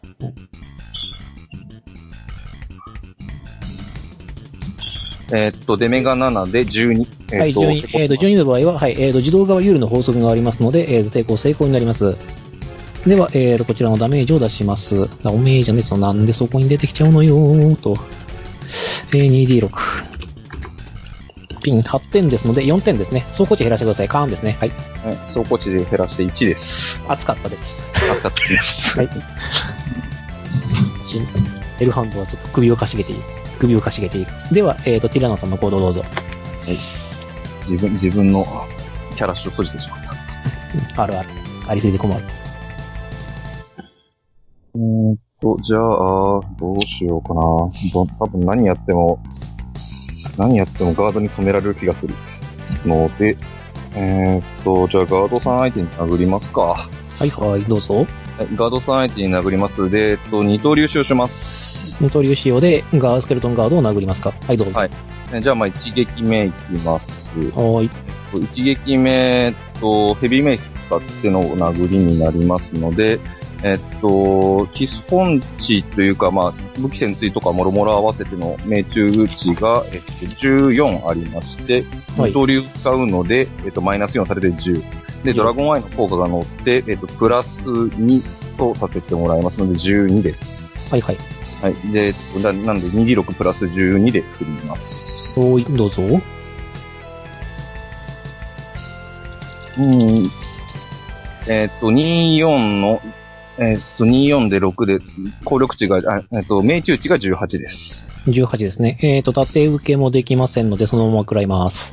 はい。で、えーっと、命中値18なので、強打の効果が乗って、プラス2されて20、えっ、と、効力値が20になりますので、えダメージがプラス 2D6 ですね。ーはい。というわけで、3D6 プラス6になります。はい。じゃあ、一撃目 3D6 プラス6いきます。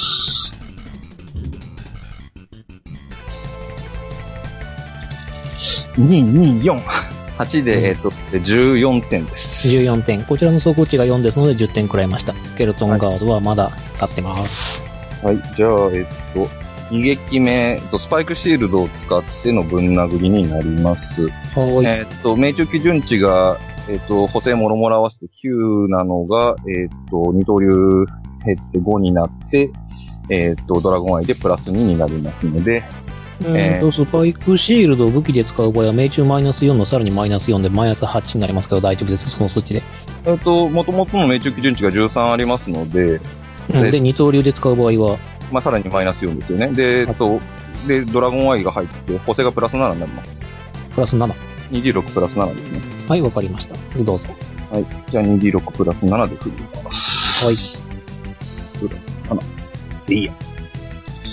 えっ、と、53が出て15です。 15、縦受け届かず。では、えー、そのまま食らいます。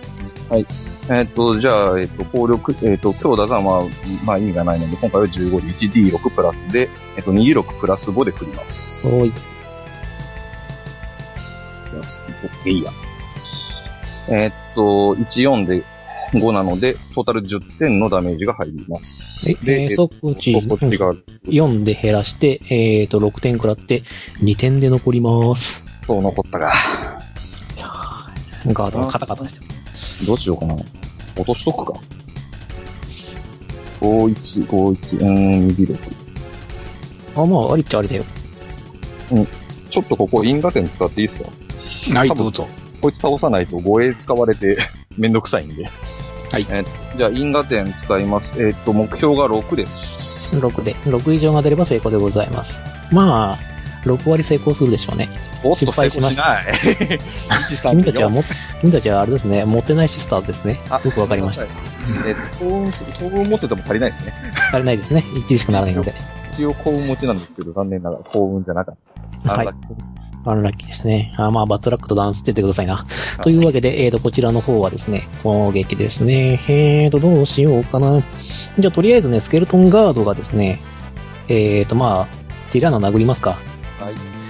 えーと、これは固定値を採用しているので、スケルトンガードの攻撃は12と言って殴ります。はい。えーっと、えー回避しないでいいですかあ回避しない。縦受けなら縦受けでもいいけど、別に回避しなくてもね、これ死なないからね。うん、えわかってるんだ。うん、1D3 プラス1なので、マックス4点のダメージなので、スケルトンガードだと。はい。あの、だから強さを誇ってもらって構いません。はい。じゃあ、えっと、2本勝ちして ます。ガーン。ガイーンと。はい。というわけで、スケルトンガードからダメージをくら受けませんでした。受けませんでした。あ、そうだね。そうだね。この場合はいいや。回避しないということは回避ファンブルもしないので。というところをちょっと狙いたかったので。はい、わかりました。では、そうしましょう。では、えっ、と、グールプリーストの攻撃と、スケルトンアーチャーはグールプリーストを、えっ、と、支援します。はい。というわけで、えっ、と、グールプリーストの攻撃いきまーす。ディラーナに向かって、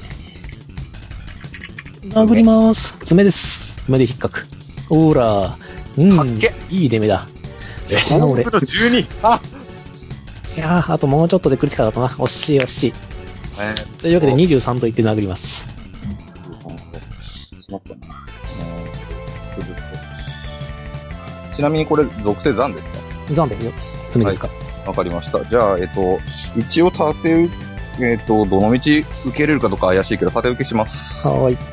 えっ、と、縦受けは、えっ、と、もろもろの補正値込みで、縦受け値14なので、えっ、と、2D6 プラス14で受けます。はーい。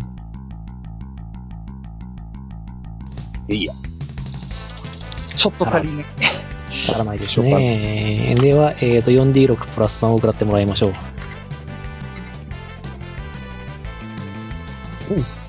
うん、低い。えっ、と、14点ですね。はい、じゃあ受けます。えっ、と、なんだっけな。えっと、残属性って、走行点受けてから減るんですよね、確か。そう、走行点受けてから減ります。えっ、と、じゃあ14点から7点減らして、7、えっ、と、7点になって、えー切り上げの、切り上げの法則なんで4。使います。はい。じゃあ、今、負傷、今、負傷5点です。はーい、了解です。で、えーと、こちらのターンも終わりましたので、まあ特に意味はないですけど、グールプリサは無に4を再生しました。ダメージ食らってないけどね。えー、というわけで次のターンになります。あ、ちなみに、あの、ヘルハウンドは毎ターン出てくるってわけじゃなくて、即時で1回だけ出てくるというか。うんそうそうそう、もちろん。あもちろん。増えるもか。ちろん。そんなめんどくさいことはしない。 さて、はいでは、えーと、次のターンですね。では、えーと、まあ先制判定行きましょうか。あそその前に経線カウンターを。あ、ゲーセンカウンター1。まあそうですね、振っといてください。まあ、その前に終わると思うけどね。5ターン、5ターンもチンタン戦っちゃいられねえんだよ、こっちはよ。はい。じゃあ、先制判定、切らなからいきます。はい 2D。キック235。はい。で、じゃじゃあ、あバーに振ります。うん。先生が弱いね。やばいですね。君たちは先生が弱 いな。その時ダイス低い。で、グールプリストからいきます。同じだ。取れるかもしれない。で、えーと、スケアチャが1体残ってからこれと、あと、ヘルハウンドさんですな。ヘルハウンドさんが、うん、低い。じゃあ、えー、っと、バーニーとグループリストでもう一回判定だね。どっちが先に動けるでしょうか。あ、スケルトンガード生きてるんだ。スケルトンガード、あ、生きてたね。まあいいよ、別 に。もういいよ。うんスケアチャと一緒で。どうせ変わんねえから。はい。じゃあ振ります。だってあいつ、何するわけでもないもん。はい、また6。また6。いやー、またこれ6出さないと勝てないんだけど。どうはいまた6。はい、また6。はい、はい、はい。なかなかやるわね。 はい。4。下がってる。そして向こうも下がった。あ、ああ、いかん。じゃあ、バーに、えっ、と、グールプリーズとティラーナ残りと。い。う感じになりました。迷うけどもう一回ガンビット。行きましょう。ここは前衛ですかね。そうですね。まあ、で、あわよくば、10メートルを出したいところを、ああですね。はい、どうぞどうぞ。えーっと、ヘルコンボってシーンなお、数字20出た。のあ、出ましたね。じゃあ、えっ、と、後衛前、前衛後衛を巻き込んでの、えっ、と、攻撃に、あの、ガンビットになります。じゃあ、ここはまあ、え一ー作狙いの同成功でいいんじゃないですかね。あえ、な、な、なんですかはい。あの、石畳狙って、自動成功で前衛後衛ぶち当てる。あー、なるほど。じゃあ、それにしましょうか。あ了解で最低2体死ぬんじゃないですか。す。あ、2体はまあ行くでしょうね。アーチャーと、最低限アーチャーと、あの、盾持ちさんが殺せれば。じゃあ、ダメージを出せばはい、出しちゃっていいです。はい。はい。あ、間違えた。プラス4で。えー、19。だけ。 19ですね。えーじゃあ、えっ、と、スケルトンガードは、えっ、と、かばいます。グループリスト。はい。で、えー、と、あわ、あわれ、えースケルトンガードはその役目を終えて崩れ去りました。ありがとう、スケルトン。スケルトンガード。あげる、ありがとう、スケルトンガード。そして、うん、一回だけ支援ありがとう、スケルトンガーチャー。崩れ去りました。で、えー、と、ヘルハウンで、ドは、ハヘウルンドも呪文抵抗13なんで、 13で、まあ、あの、これ、これ呪文抵抗ないんだ。ガンビットって。あれそうでしたっけうん、あ、呪あ文抵ごめんなさい。それ、エラッタ入ってます。抗入ってる呪呪文抵抗でダメージ半分になるんですけど、ああ、なるほどね。ああ、じゃあそうだったんだ。まあ、やたら強いなと思ってたんだけどやたら強かったんで、エラッタ、あのあの、ナーフ食らいました。な。なるほど。まあ、確かに呪文だからね。まあ、食らって、えー、と、せめてが14点で、19っつったっけ19。 10 19だよね。19だと死ぬね。ヘルハウンド死亡。ハウンド。さらばシェルハウンド。ありがとう、炎のブレ ス。というわけで、グループリストだけはピンピンしております。はーい。さて、ここからが本番だ。じゃあ、えー、と、グループリスト殴ります。えーと、今回は支援が一切もらえてないので、このまま普通殴り、ずんででーん。19と言って殴ります。 19。えーっと、どうしようかな。えーっと、私ですよね。殴られたははもいちろん、だって全員、公園に行こうと思わないもん。じゃあまあ、うーん、かわせる気がしないので縦受けですな。はい。縦受けします。26プラス14。あしまった。まあいいや。あ、勝った。えっ、と、33で、トータル20。 3D6 プラス3のダメージを縦受けですね。はい。はい。じゃあ行きます。とりあえずダメージ出します。とい、16点ですね。はい、えっ、と、縦受けの、縦受け値が、えっ、と、技能盾も合わせて4あるので、えっ、と、11点。減らして5点。なので、えーっと、5点くらって半で3点くらいました。トータルで今、負傷が8でございます。うん。じわじわ削れておりますね。良きかな、良きかな。さて、どうしようかな。じゃあ、キラー7でります。はい。うんと、僕の回避いつだっけ。今、レルブ見ても載ってねえよ、僕は。えっ、と、回避が 2D6 プラス7、そこそこですな。一応ボスだからね。ですなうん。4レベル相当だよ。うーん、じゃあ、二刀、えーと、かは当たる気がしないので、二刀流なしで、えっ、と、ヘビーメイスだけになってきます。はい。えっ、と、補正が、えっ、と、2D、補正が14あるところに、2D6 プラス14プラスドラゴンアイの2が入って、2D6 プラス16です。はい。あれ ?23。 23まあ、避けられんだろうな。うん、ファンブルではないけど、まあ普通に食らったね。こいつ盾持ってないから盾受けできないし。じゃあ、そのダメージどうぞ。えっ、と、2D6、えっ、と、23だったので、強打ザーンが入って、プラス2されて、えっ、と、コレクチャー25になりますので、コレクチャー25だっけ、コレクチャー25だと、えっ、と、3D6 ですね。 3D6。え 4- 4D6 プラス6で振ります。おーい。 9のプラス6、5。1343で6で、トータル17点。 17点ですね。はい、了解です。こっちの防御力が、えーと、走行いくつ書いてあったっけ走行はどこだ走行、走行、走行4ね。だから13点食らいました。13点食らって、えーと、25点ですね。はい。で、えーと、ラウンド終了になります。はい。で、えーと、決戦カウンターを1上げて、えーと、グループリストは再生します。29。再生しやがった。はい。というわけで先生行きましょうか。はい。じゃあ、もう一回キラーナいきます。お、頑張った。46で10です。うん、もう絶対出さないな、こっち。じゃあ、行きます。サイバーにどうぞ。 8。うん、こっち絶対出さないな。負けでいいかな。一応振ってる。うん、5。では、えー、テラーナバーにグールプリストの順番になります。では、行動どうぞ。はい。 3ラウンド目になります。 3ラウンド目が29点で、えー、1で14点だもんな。うん、まあ、うん、さっきと同じでヘビーメイスでぶん殴ります。これ、ちょっと待機してもらえば、私がエンチャントファイア使いましょうか。そうですね。エンチャントファイヤーしてもらうと、走行が、走行ダメージがあんま効かなくなるので。じゃあちょっと待機して、えっ、と、なんだっけ、バーニーの後ろまで待機します。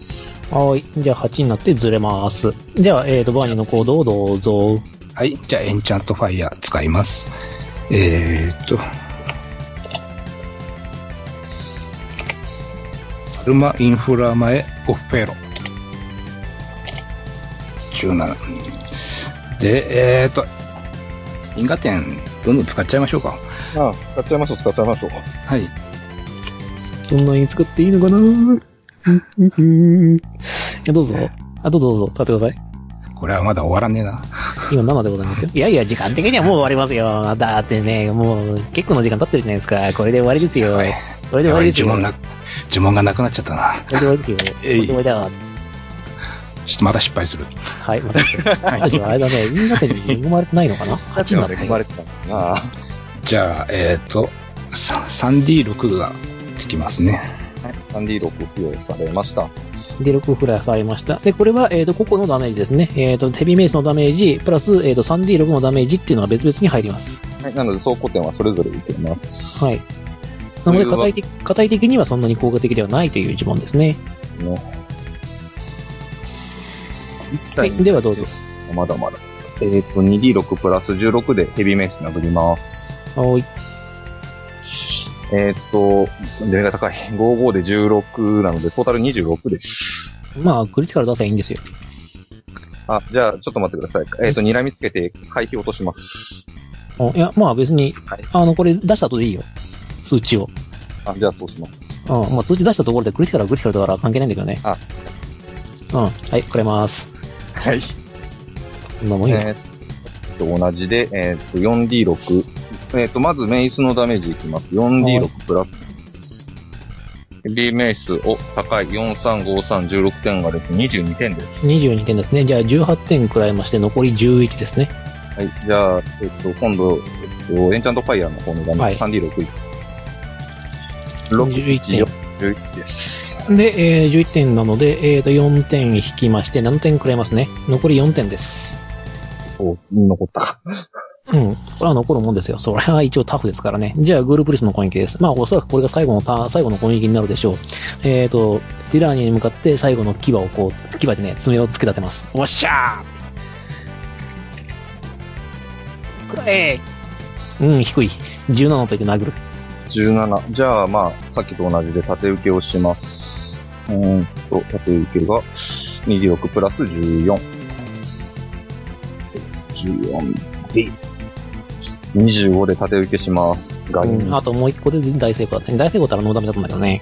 本当だ、6、6号じゃねえか。うん。惜しい惜しい。というわけでダメージ出します。はい。お、割といいんでですね。じゃあ15点なので、えっ、と、ダメージ食らって4点、差し引き4点食らいます。はーい、えっ、と、負傷数12です。非常にですね、割と削れましたね。では、あえっ、と、えっ、と、あれだな、ゲーセンカウンターは1上げて、えっ、と、グループリストは最後の暗きと言わんばかりにムニムニを回復して HP が8に戻りました。そまあ、このじゃあ感じでしょう。う。4ラウンド目先制判定、はい、行きます。キラーナ振ります。まあまあ、でも、あの、これもマックス値出さないと届かないから、それ。 52の7。なのですね振。りまーす。はい、低い。 4ですね。なんか、先生で2桁見たの1回しかないんだけどな、大丈夫かな、このパーティー。 えー、では、えーと、こちら、グループリストの判定は 1D6 プラス1、今更ですが、ですので、えーと、最高値を出せば、ティラノに追いつくことができます。で、まあ、そんなことないわけですね。低最低値。というわけで、えーと、ティラーナ、バーにグループリストという順番になりました。さらば。ははい。い。えーでじゃあは、投げてください。もうやはれい。や れよ。やれよ。はい、同じでいきます。はい。えっと、2D6 プラス16です。プラスの10。ドン。おっと、クリティカル一歩手前、6号の16、あ6号でトータル27です。 27ですね。えーと、回避でクリティカルを出せばいいんだよね。出しやがったよしゃ、猫、回避。これが GM 力。マジか。 これが GM 力。あと、睨みつけてもいいがね。そうなんです。これは判定値を変えようと大成功なので、大成功は必ず回避になってしまいます。これが GM 力。じゃ恐ろしい。あ、とどめをよろしくお願いします、バーニー。はい。えーっと、じゃあまあ普通に石を投げましょう。はい。どれだっけ。えーっと、連射、連射、あ、速射使えます。じゃあ使っておきましょうか。あんまり打ってないし。よいしょ。えーっと。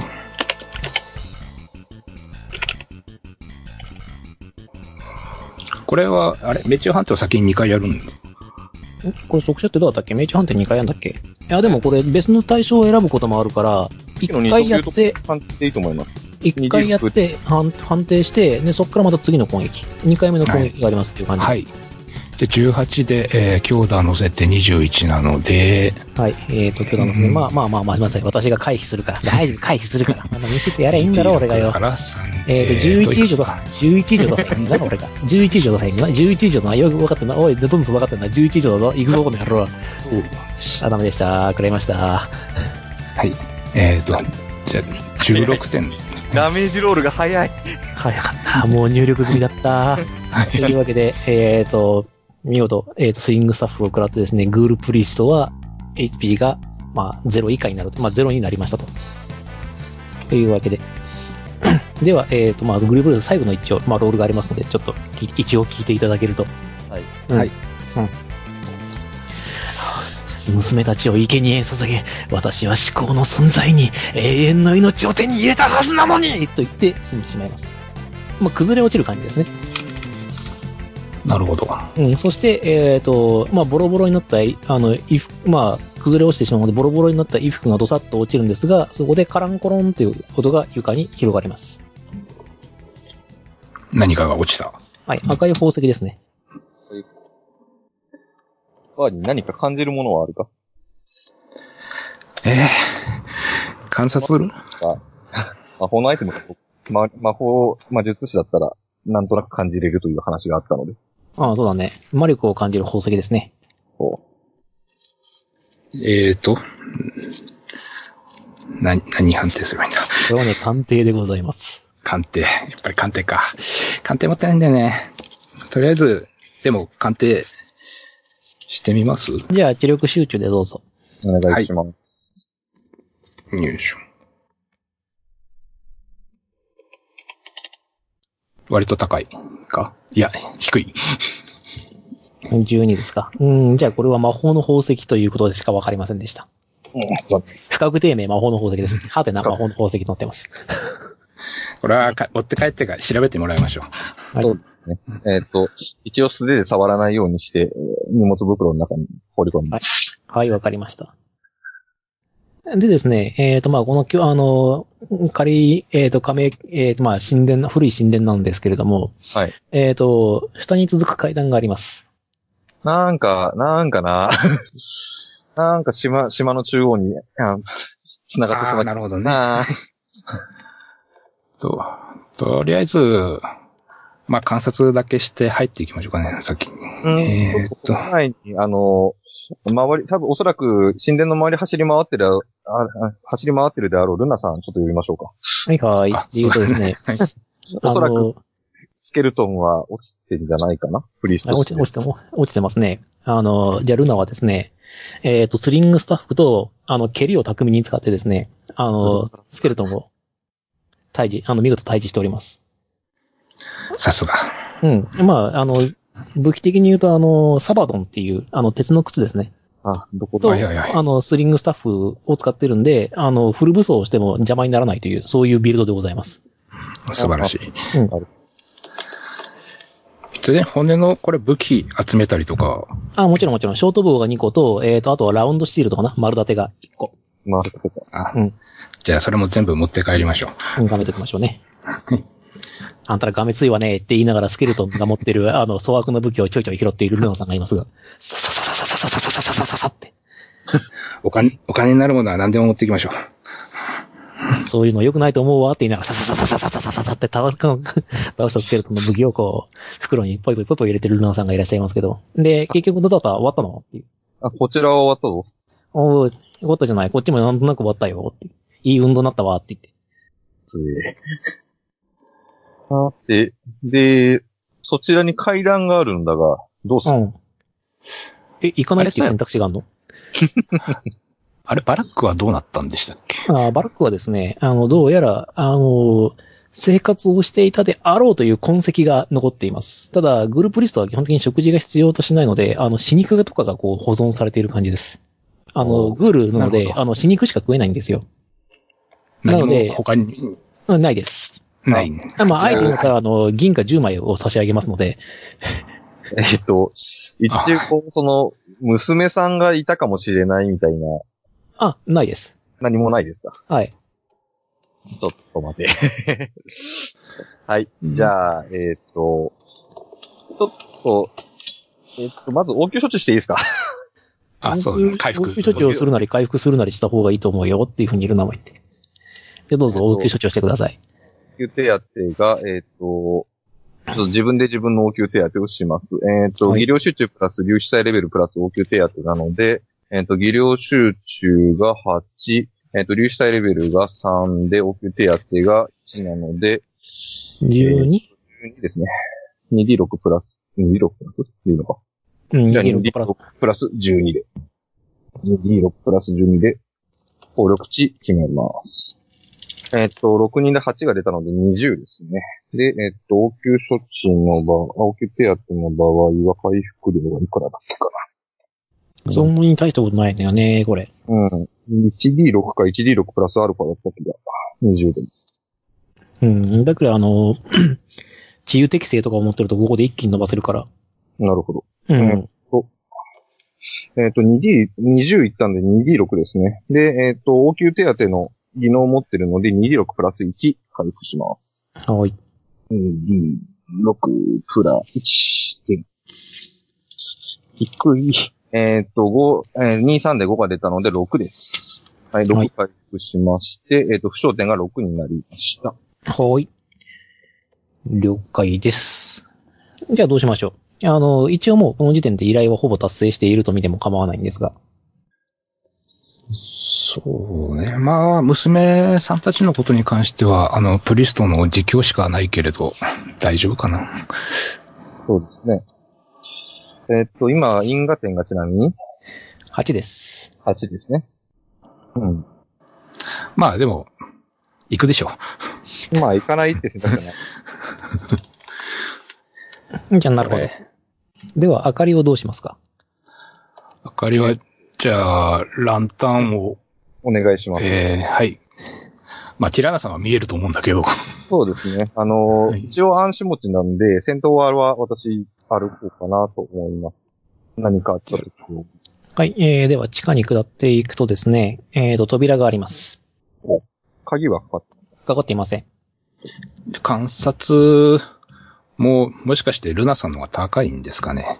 でも、ここはプレイヤーキャラクターがやるべきってルナが言ってます。まあそうあ、 じゃあ、じゃあやりましょう。ですね。やってます。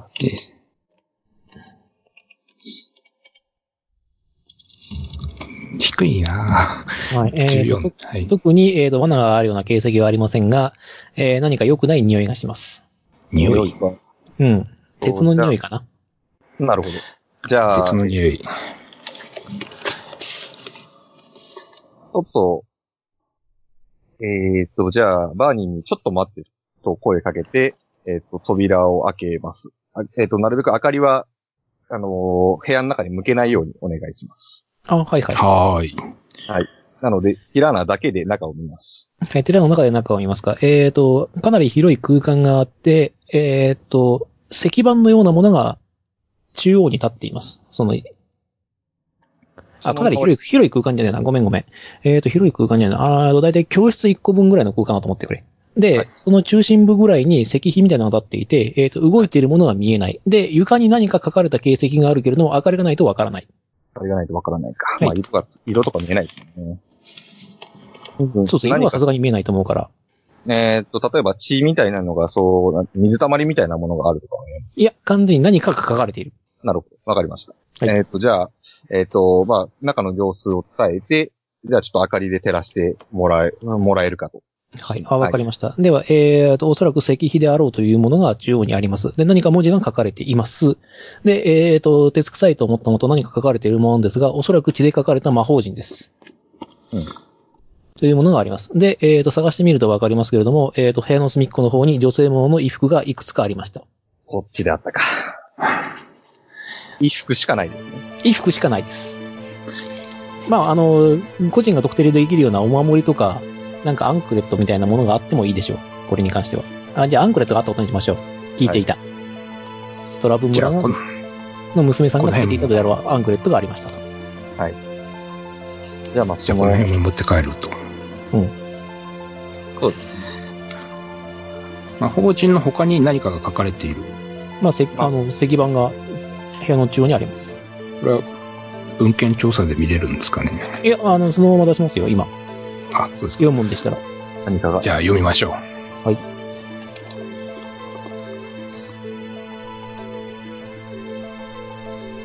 えーと、こんな感じですね。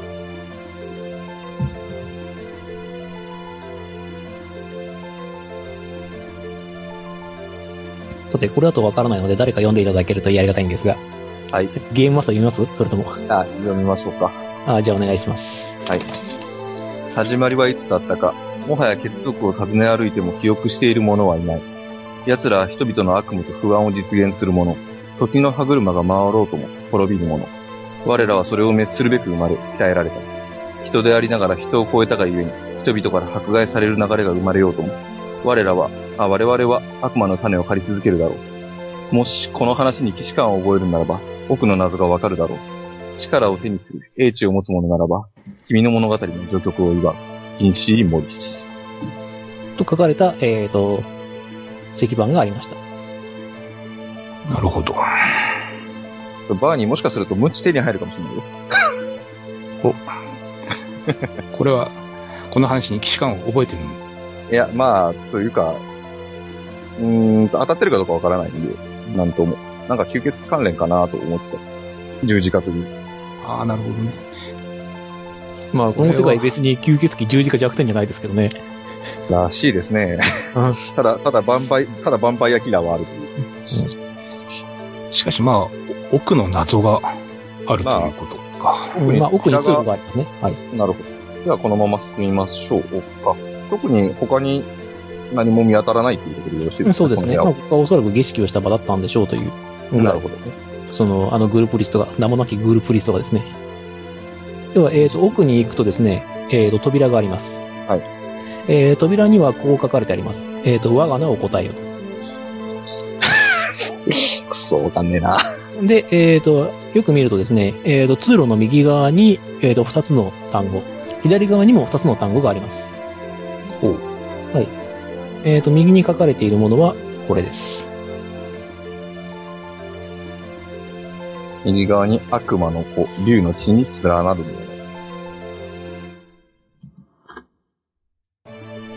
左が旧国の英雄、落とされし者。詳しくねえんだよなということです。まあ、これはいわゆるサブクエストですので、解けなくても特に問題はございません。うーん。そもそも依頼そのものはこのこの時点で完遂しておりますので、なるほど。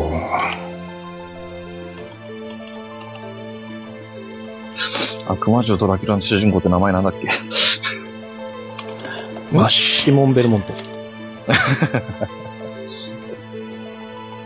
そっちじゃないか。うん。まあ、だとしても、あの、ベルモントって名前がつくんじゃないかな。でも、それだったらなんとなくわかるでしょ。ベルモントってつけば。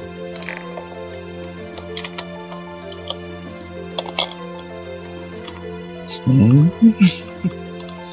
や、まあ、別にこれはわかんなきゃわかんないで。うん、あの、わかる人は解いてくれるでしょうという。なんてことだ。わからない。うーん。なんだろう、マスターが笑ってそうな気がしないでもないけど。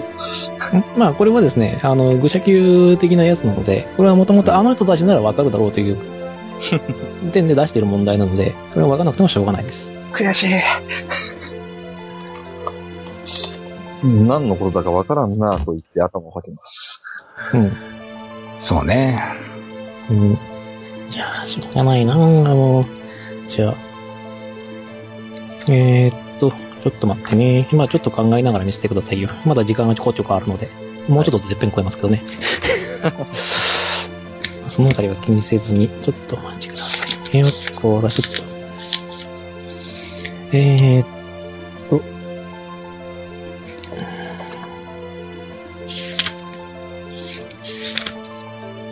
はい。じゃあ、ルナがですね、ぽつりと、えー、っと、168ページと言います。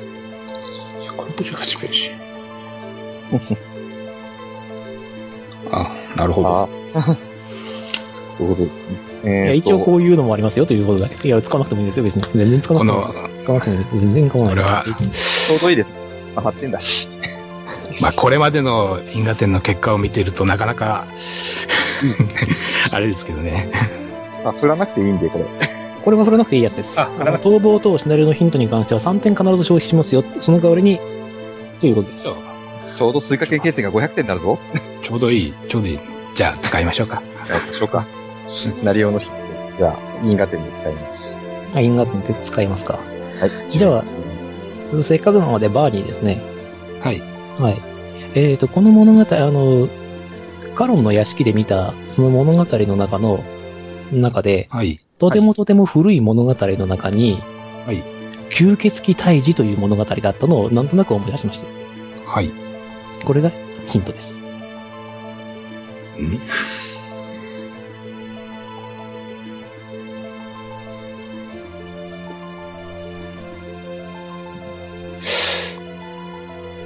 うん。シモンベルコ以外に。シモン、うん、シモンベルモント以外に思いつかない。うんですが、まあ一応これもあの因果点の使用の範疇ということで言いますけども、シモン・ベルモントは答えではありません。うん落ちた英雄の方だから、竜の血に連なるもの竜の血に連なったっけうーん。えー、じゃあ、クリストファー・ベルモント。うん、違うよ。これ、カズがと、し、シドベルモンド。う違うよ。ーん。芸術タイルってどうしてもこいつが思い浮かぶんだよな。なんなんなんなんえーっと。やべえなこいつらリスナーじゃねこれその気がするな。まあ別にこれは分からなくても特に問題がない話ですので、あここで諦めるというのもそれはそれでリアルな冒険者の姿なのではないでしょうかね。うーん。まあ、ドラキュラでもないんだろうなドラキュラ、ドラキュラ。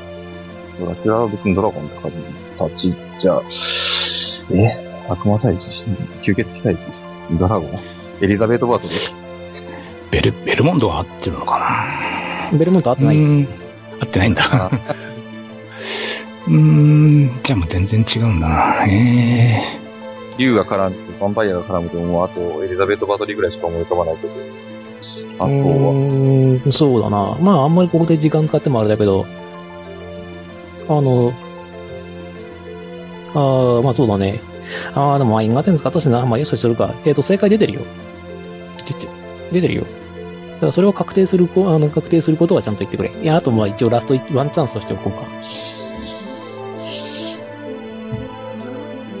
我が名を答え。落ちた英雄、落ちた英雄、落ちた英雄。と、えー、じゃあ、いいっすか最後。はいえっと、ドラキュラ。正解だよ。よし。ー、なるほど。ドラクラ、ドラクラは伯爵 か。うん、ドラクルっていうのは、まあ、悪魔っていう意味もあるし、あのドラクールは竜の意味もあるので、確か父親が確かその竜、あの、性があるので、竜の金鶴なるもの。で、えー、と、父親の名前から言うと、まあ、悪魔のことというふうに言われたこともある。でそして、えー、と、まあ、ドラキュラの原点であるベラド・スペッシュは、えー、と、旧国の英雄でもあるんだけれども、後々の物語によって吸血鬼に落とされた存在であると。いうわけで、これが、えー、と答えになります。というわけで、ドラキュラが正解。で、扉が開きます。ぐわーっと。で、さらに奥に行くとですね、えー、とですね、台座に置かれた無知がございます。おっと、本当にやった。 うん、おー、無知か。無知ですね。まあ一応、観察してみましょうか。あ、大丈夫です。これはもう、あの、ゲットアイテムで構いませんので。ゲットアイテムで。はい。はい。じゃあ、えっ、と、もちろん、鑑ヴ定もァンパイアキラーです。ですよね。素晴らしい。と言っても、どうしましょうか。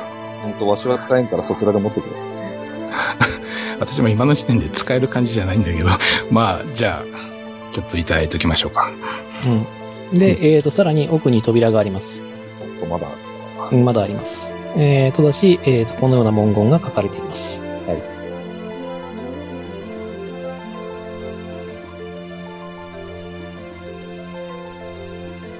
うん。あ、ケツに帰りますか。あ、じゃあ読みます、とりあえず。はい。え扉には、えっ、と、力を振るうには覚悟がいる。吸血鬼を倒す者は吸血鬼よりも強いと書いてあります。なるほど。えーっとですね、まあ、まあ、やめとこう。うん。さすがに帰った方がいい気がしてきたか以ら上、。以上は、では、期間でよろしいですかはい。これ以上はちょっと万有になりそうだということで。あ、わかりました。では、えー、と、最後のと、あ、最後の扉つって。 えー、扉を開かずに、えー、と、この、あの、封に残された神殿を後にします。。はいで、えー、と、じゃあ、カロンの館に帰るでいいかなそうしましょう。はーい。いやー、どうだった無事だったよかったよーって。まあ、娘さんたちは無事じゃなかったですね、結局。そっかをお渡しします。ー。うーん。じゃあ、もう詳しい説明は後でしょうから、とりあえずご飯でも食べようかっていう。はーい。ということでご飯を用意してくれてですね。まあ、子供天末をカロンに話すという形で、で、カロンの方から両親に説明っていう。ということでいいかなはい。そうですね。はういん。では、わかりました。では、えっ、と、こちらの方ではですね、えっ、と、報酬の、えっ、と、金貨15枚を、まず個人、個人にお渡しします。ポンポンと。おーい。じゃあ、あもんなし、もんなし脱出。えーそれ以前に、あの、あばら屋で見つけた銀貨10枚がありますので、まあ、1人5枚ずつになるかな。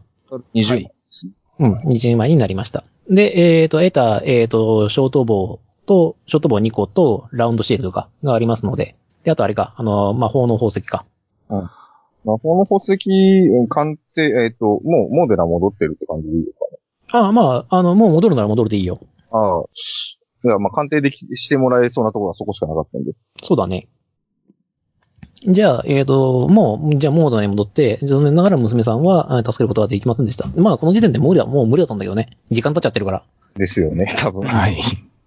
それは時間経過であれが変わるって、内容変わるって言ったのに、なんかね、余裕だっていう風に言ってたやつがいるんだよな。まあいいや、そこはそれとして。じゃあ、モードに2日、あの、2日かけて、えっ、と、戻って、あ、4日、4日かけて戻ってまいりました。はい。